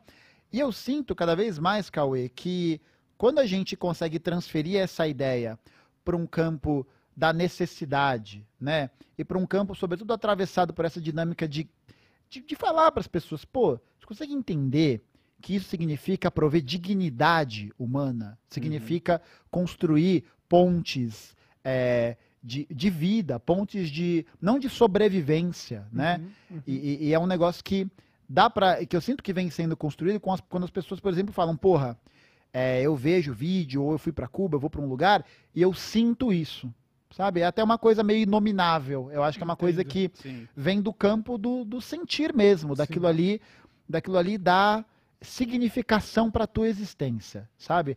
Eu voltei de Cuba muito com essa brisa do tipo é isso. Uhum. É isso. Acabou. É isso. Uhum. Não sei como é que vai ser, não sei como vai ser esse processo, mas a gente vai construir isso porque dá para ser feito, uhum. sabe? Você percebe que, pô, não tem nenhum super-homem lá, não tem nenhum, nenhum grande nada. Sim. São Sim. pessoas. Mano, atrás do Tchê tinham os trabalhadores do trem. Atrás do Tchê tinham os camponeses do Molotov. Junto uhum. com o Fidel, tinham os camponeses que se voluntariam aos 13, 14 anos de idade para lutar contra o exército do Batista. Sabe? Uhum. Você percebe que eu, eu acho que a vida ela ganha uma dimensão extra individual. Sim, sim. Você passa a se ver como parte de um processo que não acaba em você, uhum. sabe? Sim, que você você você tira a mesquinharia da vida. Sim, a vida passa a ser algo a mais. É, tudo que você está relatando mostra isso, essa inexistência da, mesquinha, da mesquinharia. Sim. Até com esse lance do, de, de, pensar que o próprio Che e o próprio Fidel não gostariam de receber esse tipo de alcunha, que nós estamos falando de marxismo-leninismo. É, é to, to, são todos esses pequenos exemplos de uma sociedade que ainda soa estranho, até pra gente que está tentando se familiarizar com isso, uhum. porque você fala assim, caralho existe solidariedade real. Não estamos falando de fazer uma ação pontual, de reunir doação ou de fazer caridade para postar na internet. Nós estamos falando de solidariedade real. E isso é, é por isso que eu fiquei pensando que a gente estaria tão distante disso, mas por outro lado existe também o trabalho que está sendo feito e que está trazendo a gente para para lugares que eu não, não imaginava. Uhum. É, eu sempre me considerei um esquerdista, de, demorei para passar por esse processo maior de radicalização, mas eu sentia um tabu muito maior apenas em ser um esquerdista. E hoje em dia uhum. essa, essa conversa está naturalizada, não sei se por é. causa da bolha em que vivemos, mas eu tô uhum. vendo isso, esses tentáculos eles estão tá pipocando, tá pipocando pra caralho. E eu acho que tá trazer esses elementos de solidariedade, mostrar como uma experiência prática, e aí eu acho que esse é o ponto que a gente falou lá no começo, mostrar as contradições mostrar os problemas, falar, ó, ah, pr primeiro, né, não ter medo de dizer o nosso nome, uhum. né? Eu acho que isso é fundamental. É bater no Você é comunista? Sim. Sim. Mas comunista? Comunista. Comunista, comunista. Exatamente. Comunista, sim. Mas você acha que o que teve no mundo foi socialismo? Foi. Uhum. Claro que foi. Foi. Com todas as contradições, problemas, tudo isso. Uhum. Agora é a gente fazer a avaliação. Qual sociedade se vivia melhor? Pois é. Onde se vive melhor? Em Cuba tem pobreza? Tem. Tem, uhum. tem, tem pobreza. Em Cuba não tem criança vendendo bala no farol. Pois é. Como disse o poeta, o, o, melhor capitalismo é pior que o, o pior socialismo. Eu inverti o termo, mas Basicamente isso. Deu, não deu sempre certo, não, mas foi feito e que bom que foi feito, né? Pô, E Eu- o negócio é esse, né? O que, que é dar certo? Pois é, né? É. Essa é uma questão muito subjetiva, né? Sim. Eu- Eu Uhum. acho que o, é- é- o Brasil é, é- é pensar isso, né? Até já falei isso no- no- em outros momentos. O Brasil deu certo? Deu. Pra quem, né? E não deu, Uhum. sabe? É, é. pensar isso. Ele deu, ele deu certo. Ele está dando certo, né? Uhum. Esse é até um ponto que. é, que, que o, o João às vezes já falou, né? Do capitalismo falhou, falha e falhará. Uhum. Eu, eu discordo dessa afirmação. Eu acho que ele funciona. É, pois é. Ele é bem sucedido, ele foi bem sucedido, está sendo bem sucedido e será bem sucedido se nós não fizermos a intervenção nele. Uhum. Por isso que ele não é um processo de evolução histórica. É claro, para a classe trabalhadora, é, é, é, ele, ele é o moedor de carne, Sim. né? Mas o negócio é esse, ele nunca se propôs a ser nada diferente Pois disso. é, né? Não é, É. como se ele estivesse surpreendendo. O sistema é já é isso. pra isso, né? Exatamente isso. E, tipo, essa, esse vínculo que, que existe nessa criação dessa solidariedade, ela existe no Brasil. Você vê, por exemplo, como é que as igrejas neopentecostais conseguem é, adentrar tanto em espaços de comunidades carentes? Porque não existe Estado, porque Sim. não existe essa preocupação. Então, beleza. Várias igrejas neopentecostais, a gente sabe muito bem, são trampolins políticos para lideranças espúrias e seus projetos de acumulação, Uhum. né? Sim. Agora, na igreja neopentecostal, na igreja evangélica, todo mundo sabe o nome de todo mundo. O pastor sabe o nome de todo mundo. A Sim. galera se ajuda, tem distribuição de cesta básica, tem uma comunidade que se forma em torno daquilo. Né? Qual que é a, a- a nossa perspectiva? É de transformar essa solidariedade, que acontece por uma questão cujo. É, que a ideia é religiosa, né? Uhum. Em uma questão política. Uhum. A gente tem que ser solidário porque a gente é humano, Humano. porque a gente é Uhum, trabalhador, exatamente. porque a gente depende uns dos outros, né? Uhum. Porque a gente possa construir isso. E a gente tem é, esses exemplos, né? Você vê, por exemplo, como as pessoas conseguem ser solidárias numa coisa que está acontecendo, como, por exemplo, é no litoral norte de São Paulo agora com as chuvas, Sim, sim. sabe? Mas entender também que no meio desse processo tem fruta podre na cesta Uhum. que vai cobrar 93 reais um litro d'água. E eu acho que essas contradições, elas, elas batem nas pessoas. Batem, Sim, batem, sim. batem. Elas batem, elas, elas se sensibilizam em algum aspecto. Uhum. Tipo, acho que eh, também uma outra história que eu já contei do de quando eu tive uma conversa com o meu avô sobre essa história, assim. Meu avô sempre foi um cara de direita, né? Um, um homem que nu- nu- nunca teve a oportunidade de estudar muito, de se aprofundar, sempre foi um trabalhador e tal, e sempre reproduziu os discursos do senso comum, né? Mas o, o que esperar de muito diferente, né? É complicado. É, né? e, e aí ver a, a primeira vez que a gente falou sobre isso e ver ele se sensibilizando com uma questão de um cara que roubou um negócio lá na casa do sogro dele e ele ficar indignado de falar, pô, aquele bagulho custa 100 reais, cara. O cara tá arriscando Sim. a liberdade de ir e vir dele, né? Pra ir pra cadeia pra não ser morto por 100 reais. Fala, pois é, vô. É isso, pois é. Olha, olha, olha onde estamos, né? Onde É, chega, né? Você vai Uhum. aqui no terminal, não é mais no terminal Princesa Isabel, né? Mas ali na região do centro, cara, é um cenário de guerra civil. Sim. Sim. É um cenário de desolação. Pô, até pegar como fizeram, né? Que só mudaram a Cracolândia de lugar, no lugar de tratar aquilo ali com problema de saúde pública, tipo, procurar resolver, eles só mudam de lugar e colocam a polícia pra É pra escutar. bater. É, É. isso, é pra bater, porque Uhum. é igual o Padre Júlio fala, todo mundo sabe quem vende crack lá. Exato. Todo mundo sabe. Agora pergunta se as autoridades não vão fazer alguma coisa. É, não né? vão. Sabe Eu por ouvi- quê? Eu ouvi falar sobre 40 biqueiras só na região. Isso. 40 biqueiras. Caralho. Como que a- o jornalista sabe, mas a PM até agora não tá, não É, tá né? ligada? Curioso isso, né? Pois Curioso, é, né, né? mano? E que aí, fita. isso evidencia mais uma vez: é tudo uma questão de projeto político. É uma questão de projeto de sociedade. Uhum. E, mano, em Cuba, eu não vi nenhum dependente químico na rua. Caralho. Não vi nenhuma, nenhuma pessoa numa situação de degradação Sim. social nisso. Eu vi três pessoas ali pedindo esmola, pedindo comida tal, mas no centro, né? Pô, você passa aqui na Paulista, cara. Você é louco. A polícia tá perigosíssima, Mano, você inclusive. passa na Paulista, tem gente morando em barraca, parça. Uhum. É. Tem criança na rua, é, sabe, é, vendendo bala, fazendo um monte de coisa que pa- é. pra sobreviver, pra, não é Não é igual os liberal filha da puta fala, né? Vai fazer iFood pra gerar renda Isso. extra. Ah, Meu amigo, marmitas. peraí, peraí, peraí. Você Meu me dizer que um jovem de 14 anos, trabalhador, tem que alugar uma bike, ficar nessa bike 14 horas, correr o risco de ser atropelado, o iFood desligar ele por inatividade, você me falar que isso é uma oportunidade de trabalho digno? Não, não, não. No cu. Cara, não, a, a gente, e eu acho que a gente não pode se contentar com pouco, tá ligado? Sim. Porque é igual a. Não lembro se é a Tasha ou a Tracy que fala no Auri Sacra. Tava fudido, ainda bem que eu só quero muito. Tava fudido se eu quisesse justo. É. Você é doido. Taxa 3 é foda. Foda demais, Tasha 3. Sou fã Foda, pra caralho, foda, velho. foda, Boa. foda, é foda. isso, é muito bom. Caralho, viu? Cara. Du- du- mas aí, é, quando eu te perguntei ali atrás sobre uma eventual. sobre a, sobre a vindoura Revolução Brasileira, é, eu, não tava, eu não tava nem. Eu, eu, eu formulei a pergunta talvez um pouco mal. Eu não tava falando muito sobre previsões é, do que você acha que aconteceria. Eu quis dizer que.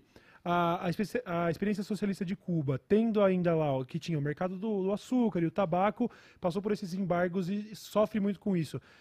Você acha que o Brasil teria condições melhores pra tancar um bagulho como esse? Pleníssimas. Plenas. Plenas, plenas. Não, nosso complexo industrial, por mais capenga que ele esteja, é um complexo industrial que existe. Sim. né? Uhum. Sim. É um centro de biodiversidade gigantesco.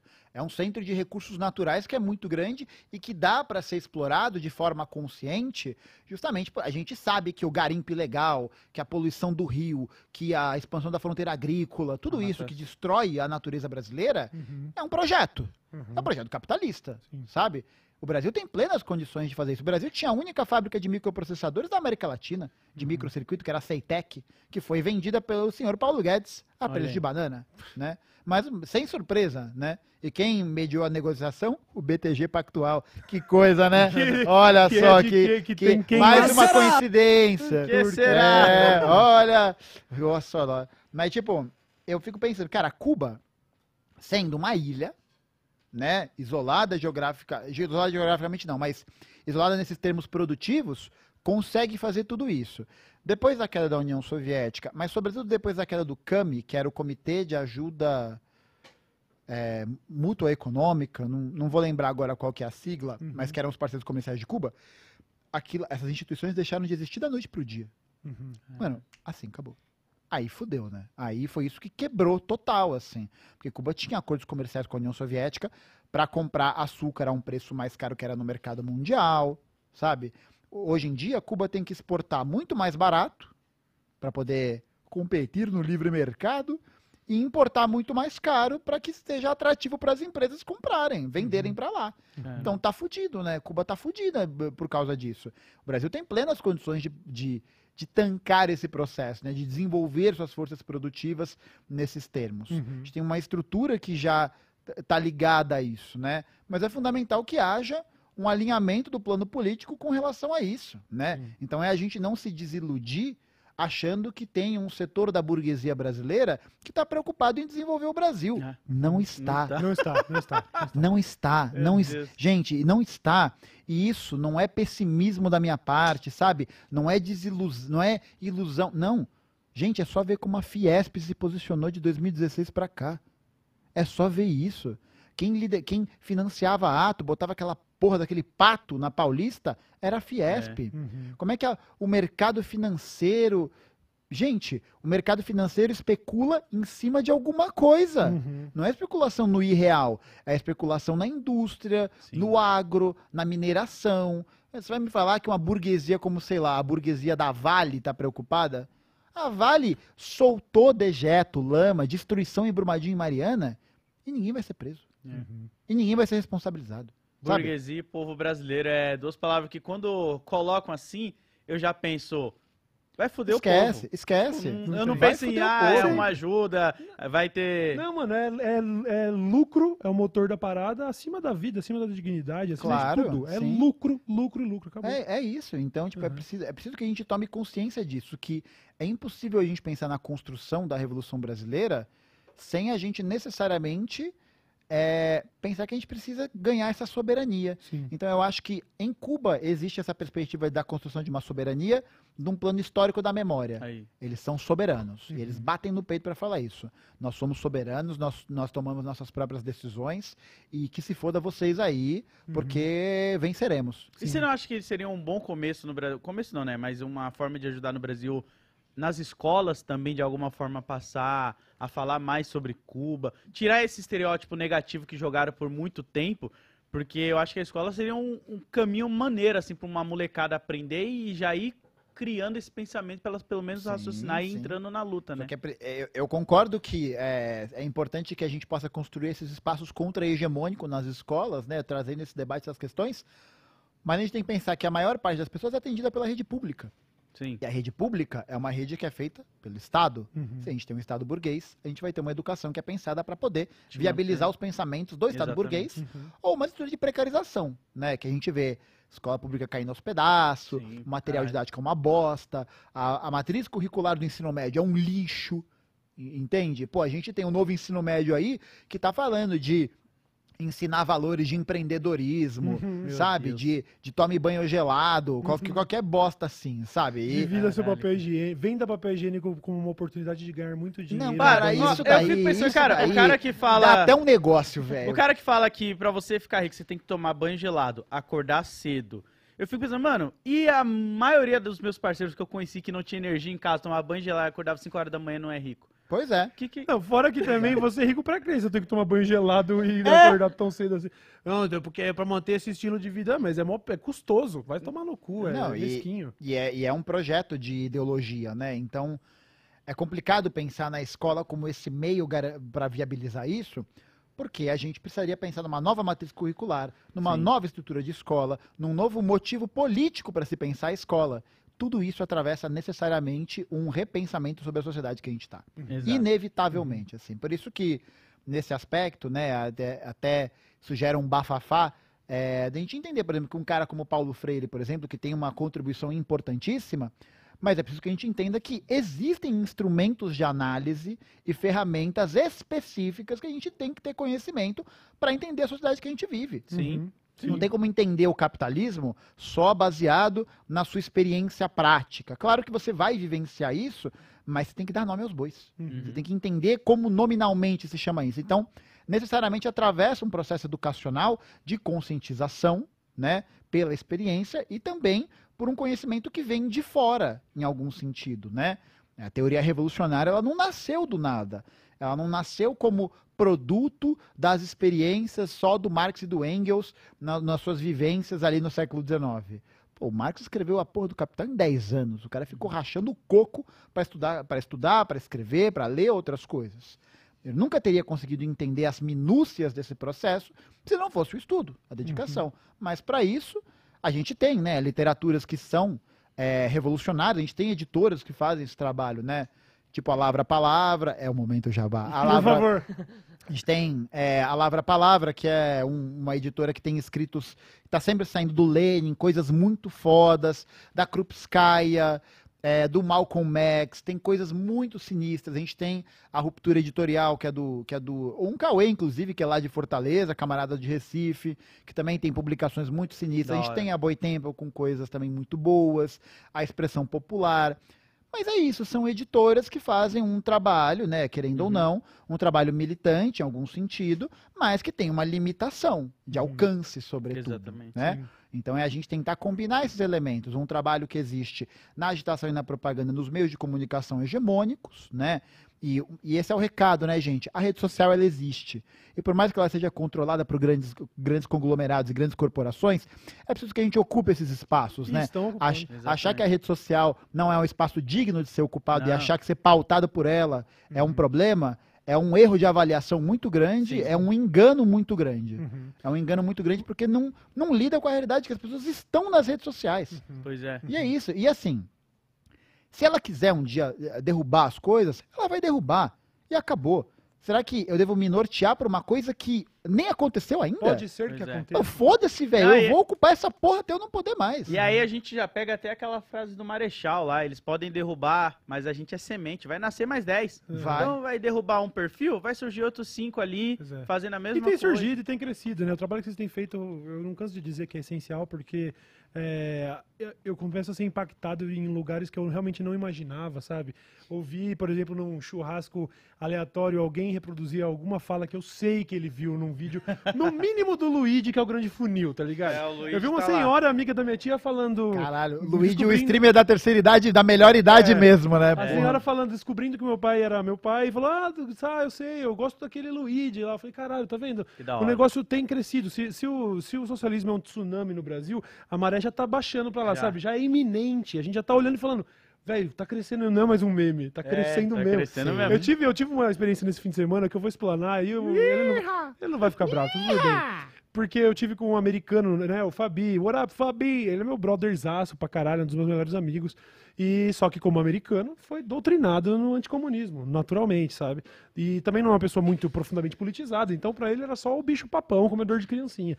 E eu lá, junto com o Castanhari, que inclusive em breve, camarada Castanhari, mas eu não vou ficar puxando. Vem aí. Ele vem, Vem ele vem aí. quando ele quiser, tá tudo bem, a água tá quentinha, Castanha, é só pular, mano, tá suave. Você que sabe, que é- mas aí ele, junto com ele, a gente começou a desmistificar alguns conceitos, e, a- e eu juro, cara, porque esse- às vezes a gente conta histórias romantizadas e tal, eu juro que foi exatamente assim. Depois de meia hora ele tava falando assim, ó, damn, we're the bad guys then. Tipo assim, caralho, então a gente que é os malvados, mano. Eu falei, sim, Fabi. Eu falei, você nem tanto, porque você ainda é latino originalmente, né? É mais a América Branca, você tá, você tá suave, entendeu? Mas é, sim, são vocês mesmo.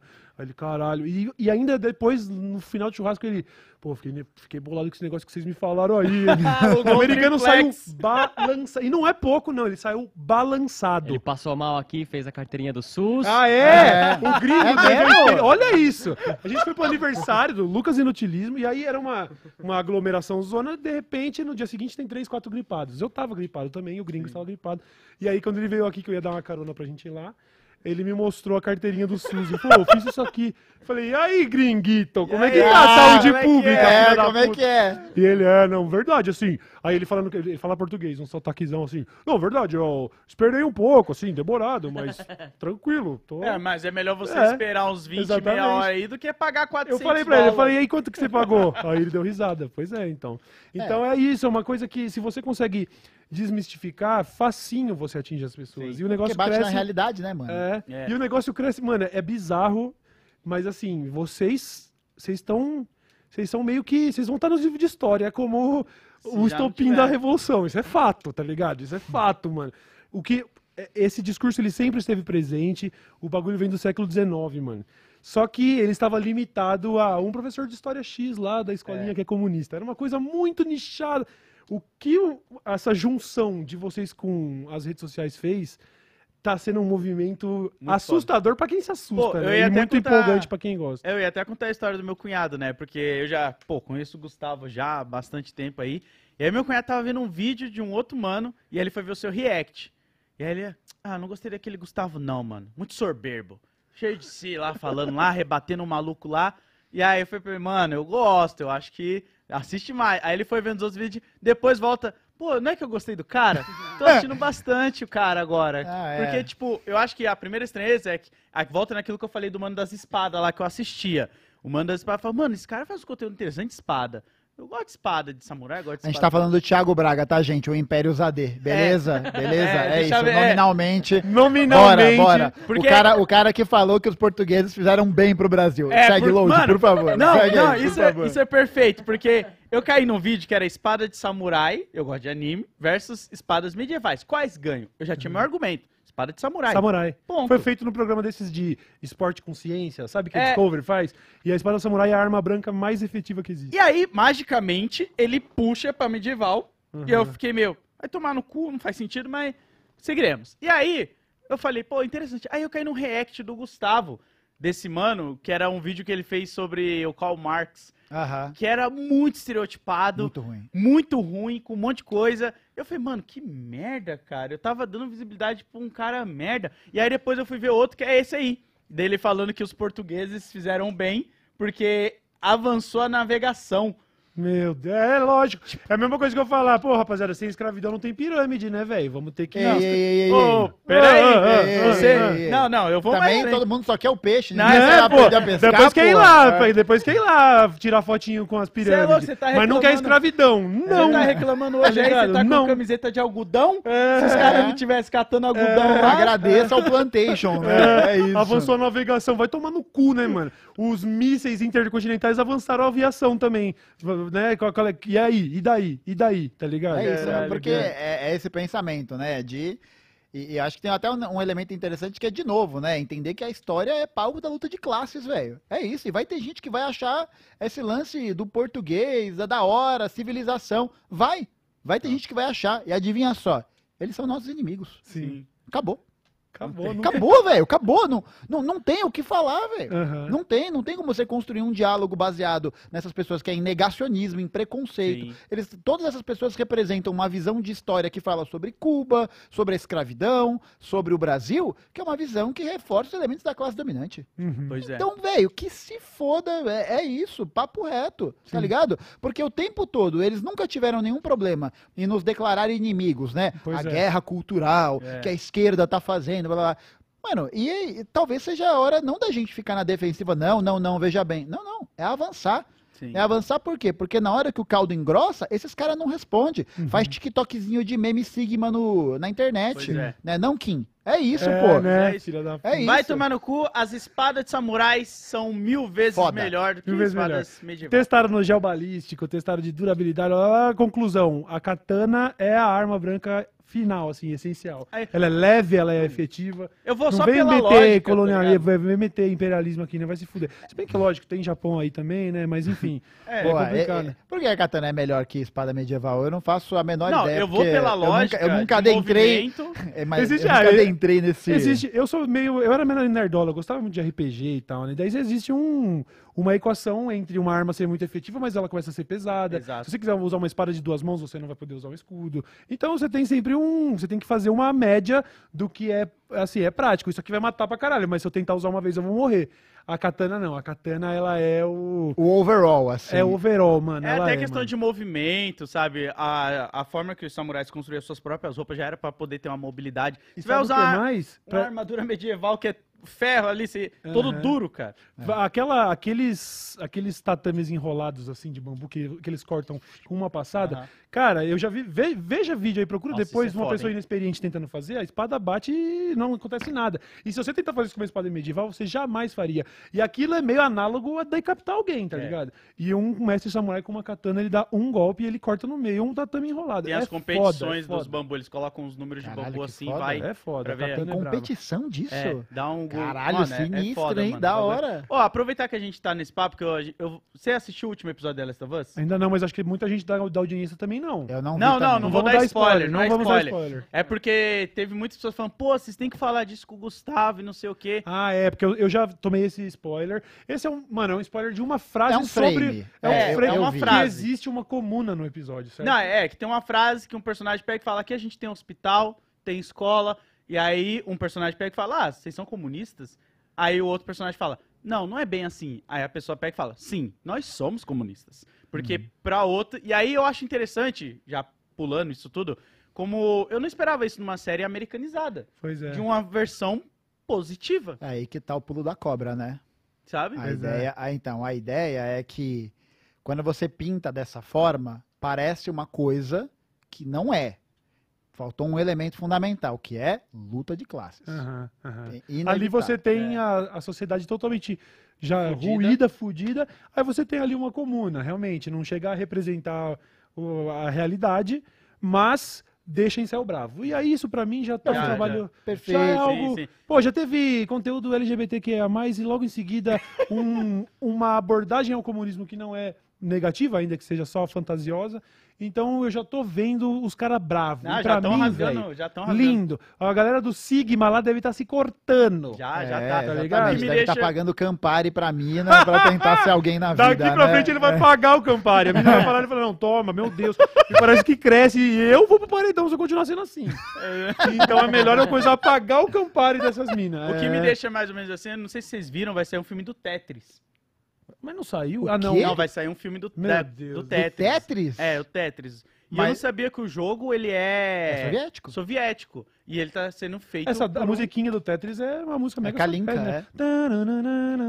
É, então, eu não fazia ideia. E aí o filme, ele... No trailer lá, ele vai mostrando o contexto de guerra, espionagem e tudo. Só que é um filme americanizado, né? É. E aí eu já fiquei meio... Ué, qual será a Eu, história eu do acho que da parte de The Last of Us, né, sobretudo nesses produtos da cultura industrial, é, existe uma preocupação em trazer assuntos que estejam em voga, entende? Então eu acho que a conquista desses espaços sobre pautas LGBTQIA+, é muito importante, sobre a desfantasma, desfantasmagorização, caralho, do Caralho. socialismo Aham. é importante, mas é preciso entender que isso não é um demonstrativo do que é Uhum. realmente, do que é a teoria tal, porque, tipo, ainda existem classes em The Sim. Last of Us, Sim, sim, Sim. sim. né? Eu não sei se nesse contexto, nesse, nesse enredo que você Uhum. tem, da, da frase que foi dita, se tem classe, eu não sei dizer, É, porque eu não, não assisti. É, eu não vou Existem. falar pra não... Também não... Uhum. Eu imagino que tenha, porque eu joguei The Last of Us, então eu, eu acho que tem algum elemento nesse aspecto, sabe? Uhum. Então a gente não poderia dizer que é comunista nesse, nesse sentido. Uhum. É uma sociedade que a gente pode ter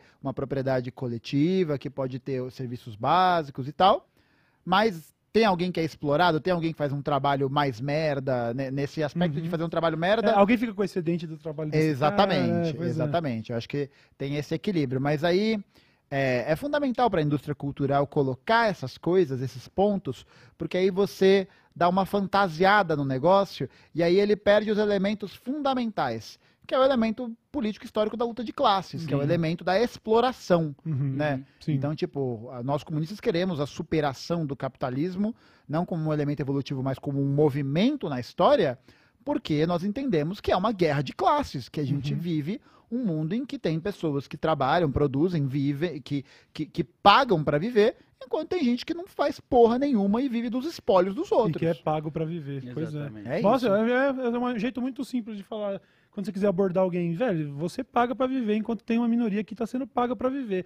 E o que a gente tá tentando combater é isso. sacou? Exatamente. É legal, muito Exatamente. interessante. Foda demais. Pô, foda, mano. E aí, eu acho que é melhor a gente ir pras perguntas, ainda que eu pudesse ficar aqui por mais três horas, porque a galera se empolga quando tem convidados foda. E então a gente ainda tem mais meia hora de programa pra ler Não, pergunta. pô, tá suave. Se vocês quiserem fazer mais tempo, vamos embora. Então vamos nessa, então vamos nessa. Mas tá cedo. Bora. Tá cedo, vamos Pô, mas nessa, depois vê o então. trailer do filme do Tetris lá, porque quando eu Vou vi, ver. eu não fazia ideia que era da União Soviética. É, não não viu? E como que chama o filme mesmo do Che? Do trem? É, che el Argentino. Ele Acho que é Che, el, não sei se é só Che ou Che el Argentino. Tá. É algo Maravilha. assim. Vou começar pelo final hoje, eh, não estranha a leitura aí não, só pra gente dar uma chacoalhada. Lucas Santiago disse: Queria agradecer o Gustavo pelo trabalho que ele fez. Moro nos Estados Unidos há 15 anos e ele me ajudou a entender que país de merda que esse lugar realmente é. E também que o socialismo é o caminho a ser trilhado. Hashtag parece que cresce. Bom demais, hein, Lucas? Tamo junto, porra. É isso, vamos que vamos. Cresce demais, Foda. cara. E é muito bom receber mensagem de gente dos Estados Unidos falando isso, porque é, é isso, né? O, o cara tá no covil da besta. Isso, você né? conseguiu Tá penetrar a dentro, camada né? mais dura de É, sociedade. tipo. tá foda. Muito foda. Os jovem geeks disseram: Salve desce, desce a letra show e o bigodudo com vibe de gostoso.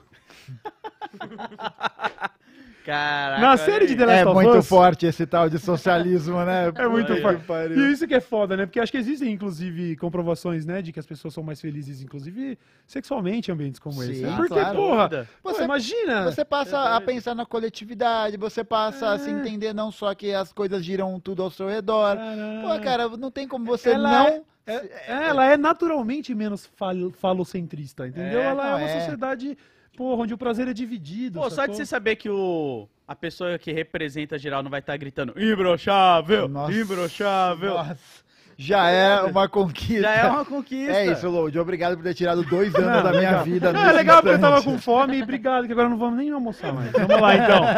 Jovens Geeks disse: segue depois de falar o, o bigodudo com vibe de gostoso. Na série do The Last of Us, a Olha lá. cidade de Jackson botou o capitalismo pra mamar e é uma linda comuna. O que vocês acharam dessa representação? Hasta la vitória. Jovens Geeks, essa resposta veio cinco minutos antes da sua Naturalmente, você vê como é Veio gostoso o socialismo?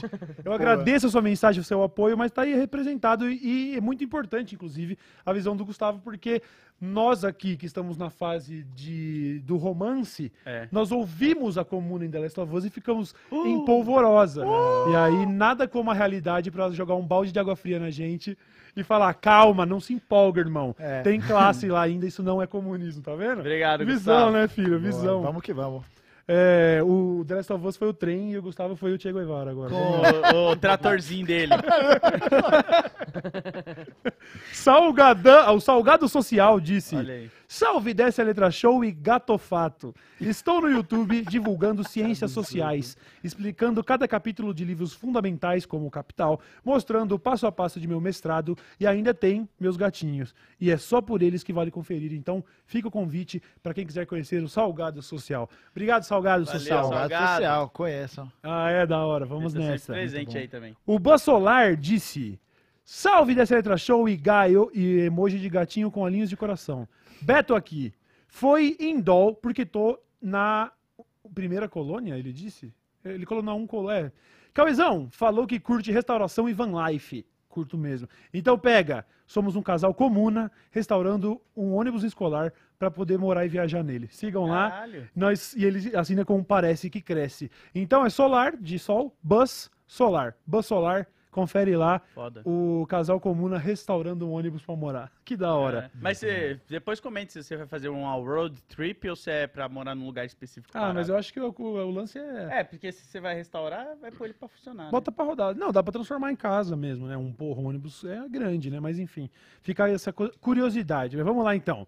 Raul Godinho disse: Fala CLB e Gaiofa, seu outro fotógrafo paraense de novo. Primeiro, valeu pra comunidade dessa letra que tá fortalecendo no livro de Street Foto, que ele já ah, ah, Ah, anunciou verdade. aqui, o Street Fotos do Raul Godinho. Cola lá no arroba Raul Godinho, não é gordinho, é Godinho, pra conhecer.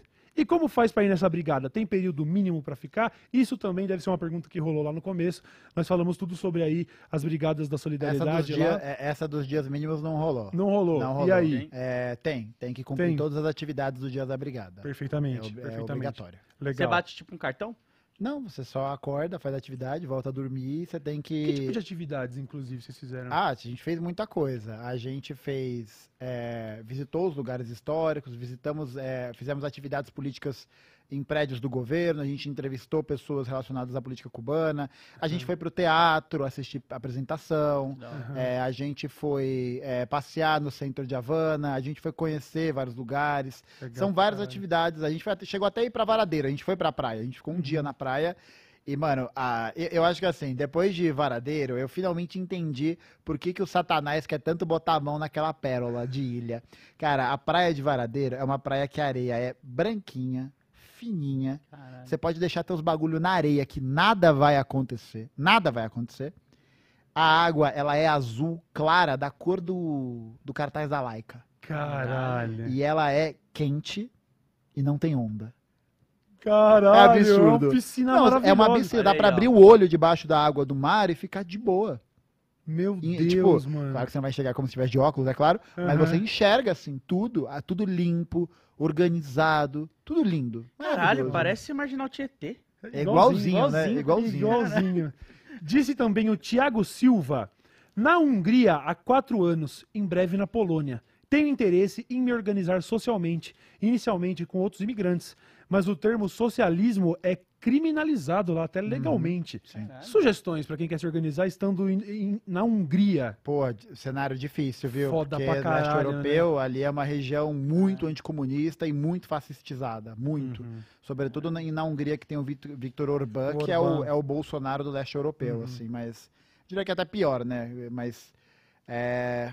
Pô, difícil. Acho que manter contato com alguma juventude ou alguma organização comunista que seja legalizada em algum outro ponto para tentar construir um trabalho é, militante em paralelo, assim, não como militante oficial e tal. Mas Uhum. Sim. até hoje tem vários.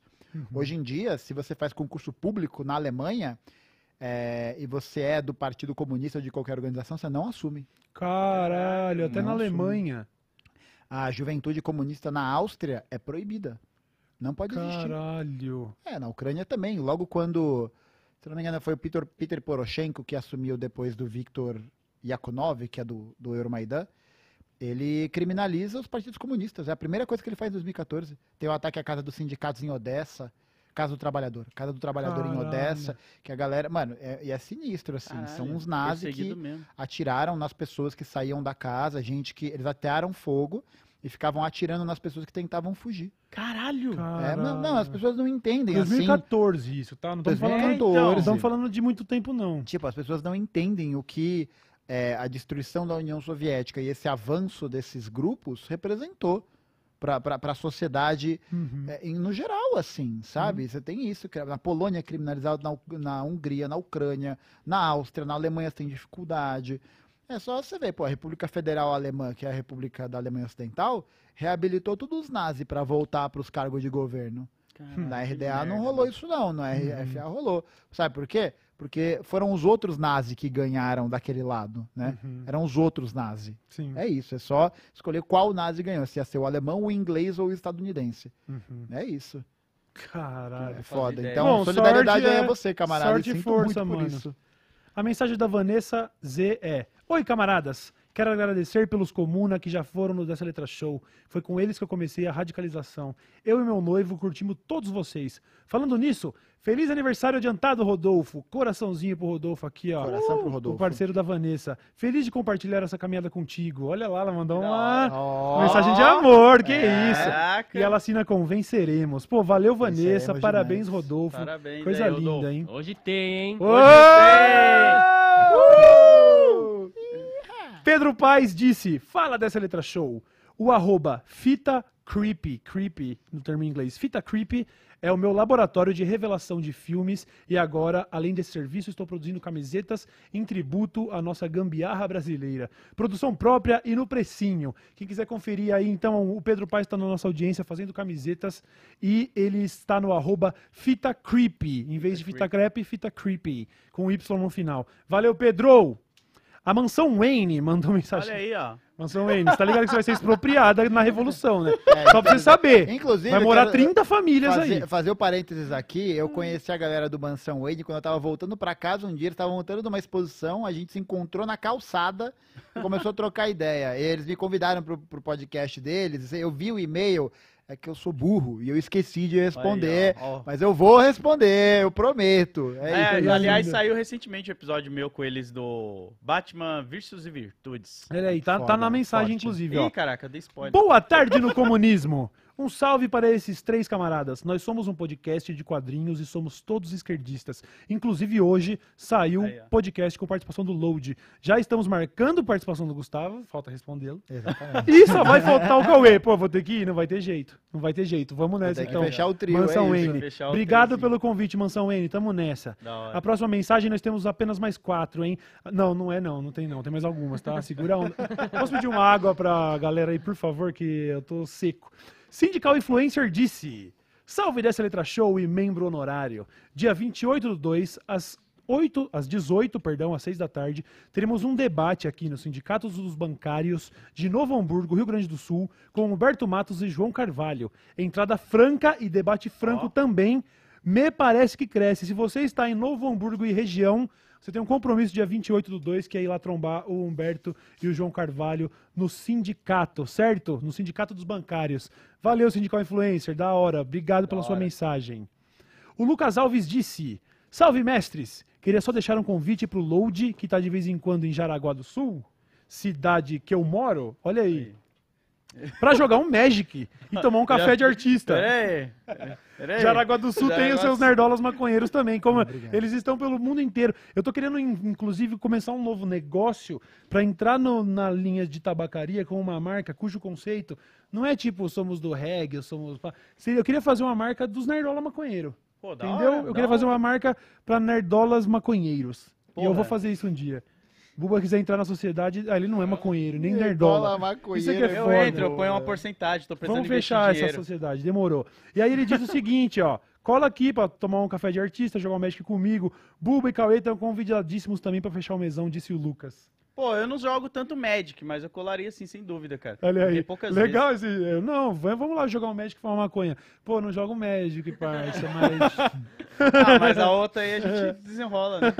Jaraguá. Eu nunca vou esquecer aquele dia na Copa do Mundo. Nunca vou esquecer, mano.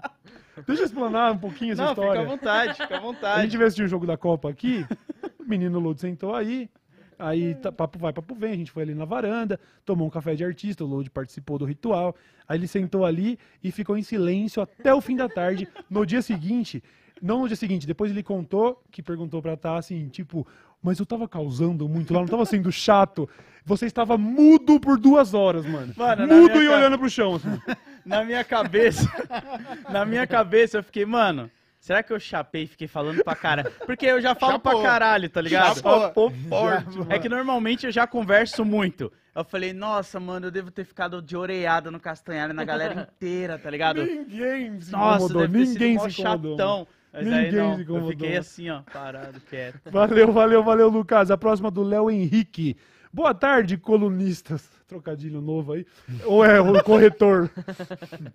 Excelente episódio. Gustavo, percebeu alguma mudança depois de aparecer no Flow? Surgiu mais gente interessada? É, essa é a pergunta do Leonardo. Como foi o impacto de ter participado do Flow? Pô, foi legal que é um episódio que tá com muita visualização, se eu não me engano já tá bem próximo da, do um milhão de visualizações, Foda. e até, o, até o, o mandar um abraço pro Igor, a gente conseguiu é, juntar bastante gente que tem muito hater ali nos comentários, mas porque eu acho que é até uma coisa que eu comentei com o Igor na época, que é um público diferente mesmo, Sim. então é normal que isso aconteça, Sim. mas eu sinto que é, é, é um conteúdo importante para ficar ali, porque é um conteúdo que vai conseguir falar sobre essas questões, vai poder debater esses pontos num canal que não tem tanto essa visibilidade para esses assuntos. E foi um papo muito massa, né? Eu acho que é, vai, vai ser seria massa assim estar lá de, de volta tal para falar de uma perspectiva exclusivamente comunista sobre o processo, para a gente poder desenvolver mais os assuntos, porque muita gente, o papo foi muito massa e foi para vários assuntos que estavam ali o tempo todo nessa troca, né? Aham. Então, é, não foi como, por exemplo, foi é, de eu e o Will aqui, ou eu e ela no, no Inteligência Limitada, ou aqui agora, que a gente tem mais esse espaço. Foi mais um bate-papo, mas eu gostei muito. Assim, Eu Uhum. acho que foi muito massa, não sei, estar aberto a um público novo, a um público diferente, e que a gente pode construir politicamente alguma coisa, né? Uhum. Eu acho que isso é fundamental, da então gostei muito. Grande abraço Eu- pro Igor. e eu acho de verdade, se você tiver fazendo um conteúdo nesse co- desse como num canal como esse, no Flow, e você tivesse tido 100% de aprovação, seria uma sensação de, bom, o dever já está cumprido. E de fato não está. Então, Exato. a existência dos haters é o termômetro. Se você está querendo levar uma mensagem e sabe que ela vai né, incomodar pessoas e tal, pô, eu preciso desses incomodados. Quando a gente tá só pregando pra, pra, pra Tá nossa bolha aqui? É. eu fico, sinto até meio mal. E quando eu vejo comentários nos vídeos, tipo, é, eu anunciei que você vinha e teve um cara, que aí eu olhei né, no Instagram, você vê as outras mensagens, né? Então o cara me manda mensagens desde 2018 e ele, tipo, porra, comunista de novo, não sei o quê. Eu falei, que bom que você tá aí ainda, mano. É, É. você- de você mesmo que eu preciso, porque eu não vou falar pro Load essas ideias. Ele tá suave. Inclusive, para de falar que eu tô passando. A galera tá falando assim na internet. Que legal, o Cauê está se radicalizando. Eu vou precisar pegar em arma pra eu chegar no final e vocês.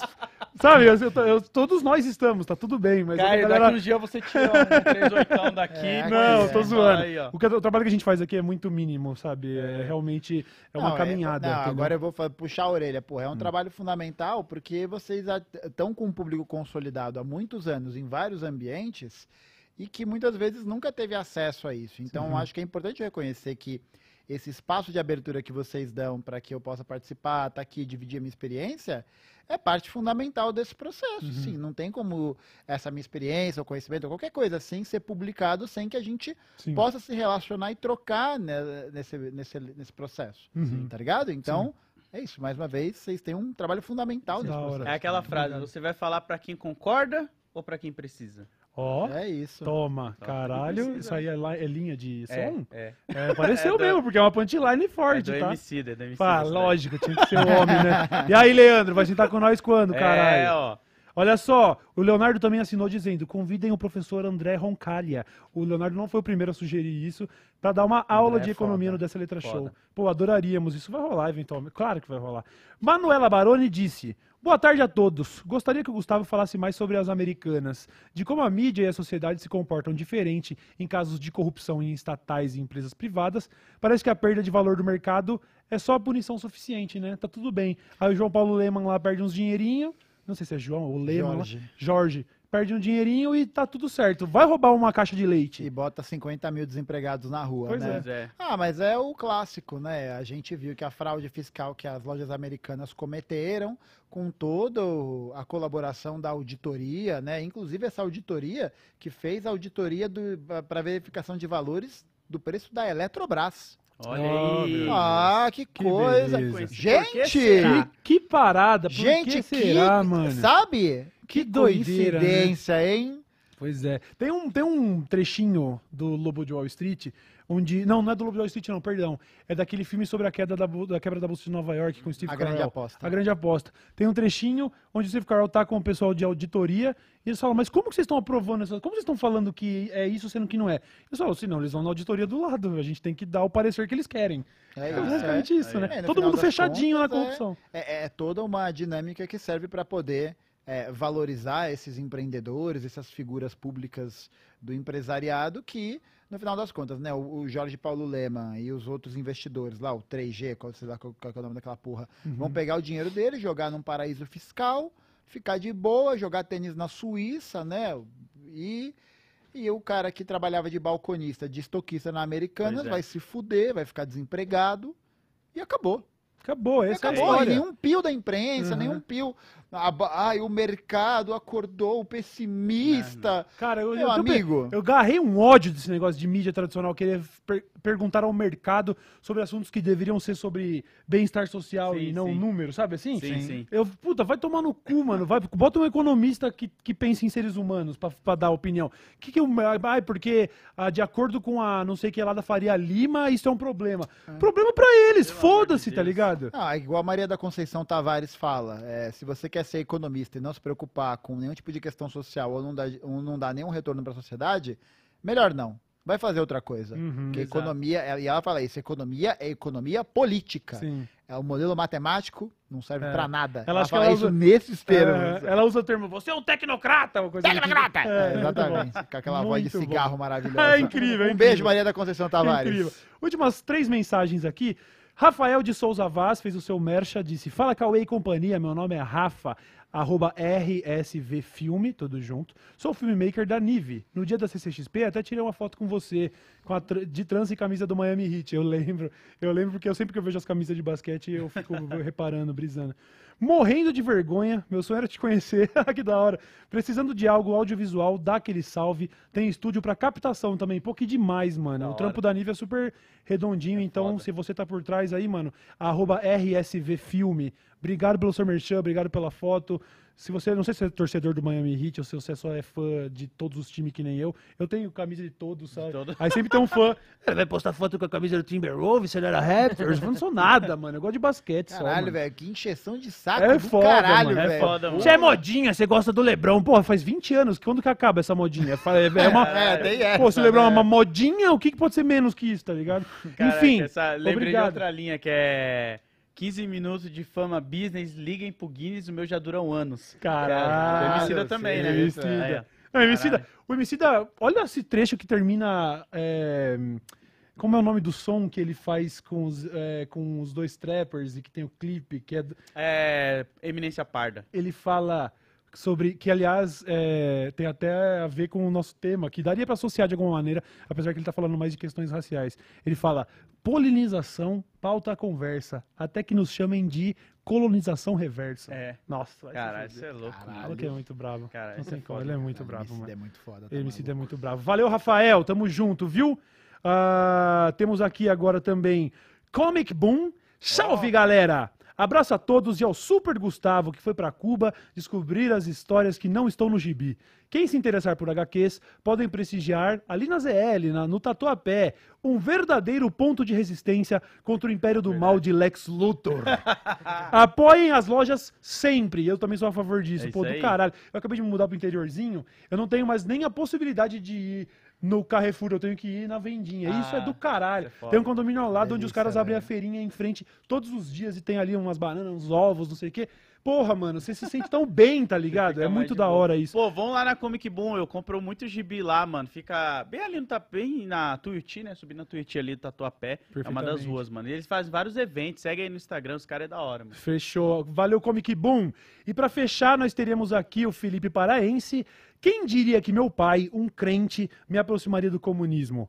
Corda foi o fotógrafo da Revolução. É dele a foto icônica do Che, naquele ângulo de baixo pra cima. E meu pai me deu um livro de fotografias da Revolução Cubana pelos olhos do Corda. Corda faleceu em Paris aos 72 anos, cidade onde eu estou hoje, fazendo IRL das minhas sessões de foto toda semana. Foda. Tá pegando esse negócio do IRL, Lô já tá É, fazendo uns falando grafizão, pra monstro. galera. E aí, se você quiser ver um fotógrafo trampando em Paris, que foi comunistado sem querer pelo pai com o livro do fotógrafo O livro do... do Corda é foda, velho. Olha aí, sério? Eu, eu, te- eu comprei ele lá. É um Caralho! livro sinistro, velho. Que Que foda. E, é o foda. Corda, e a história dele é, registrar a Revolução foi porque o Fidel contratou ele. Ele foi contratado, ele foi pago. E eles falaram: Ó, a gente quer que você documente tudo quando a gente vencer. Caralho.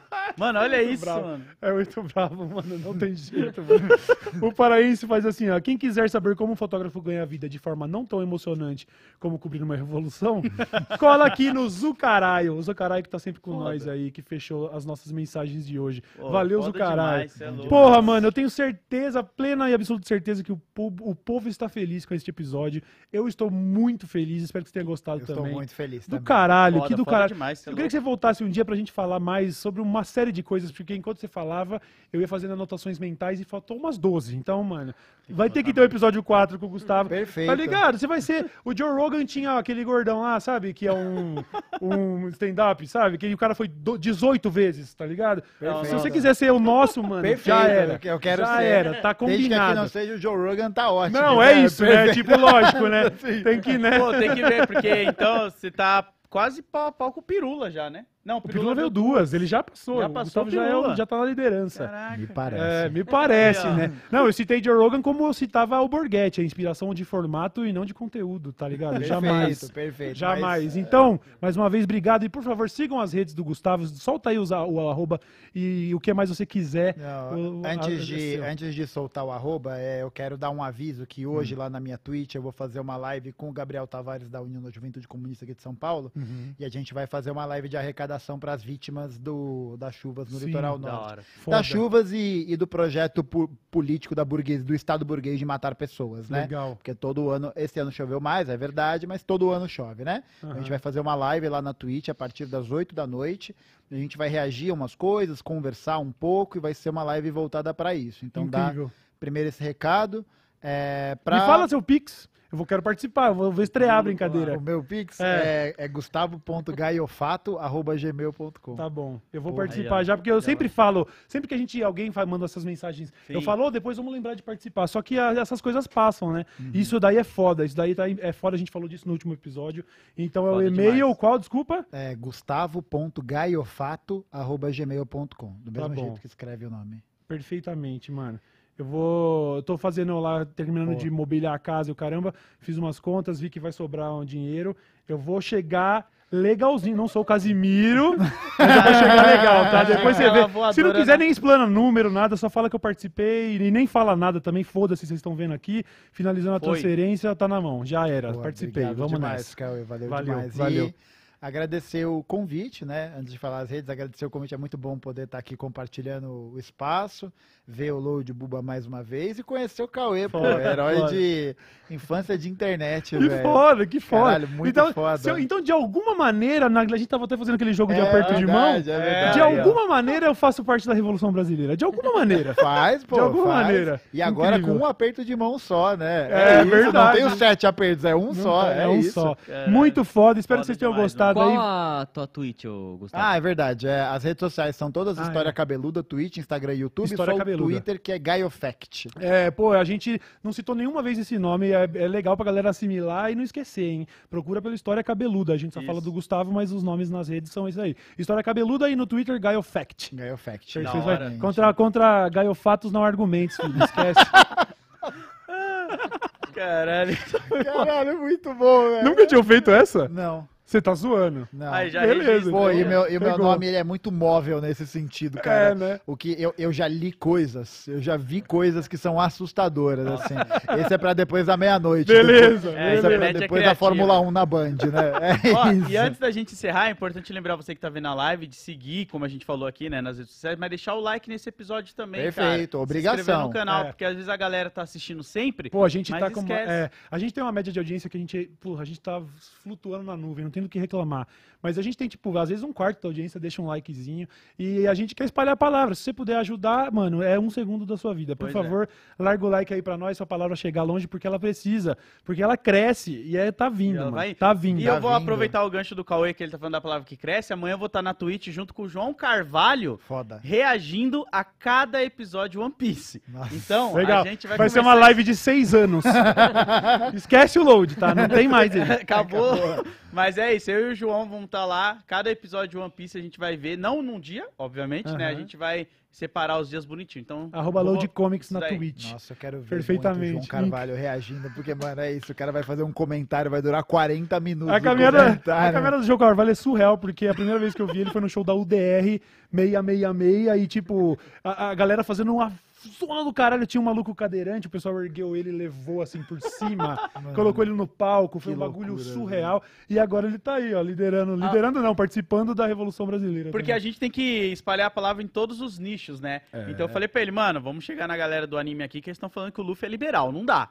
Eu quero a sua opinião, que é um cara que não conhece nada, Legal. tá E ligado? se ele for, no final das contas, o João falar...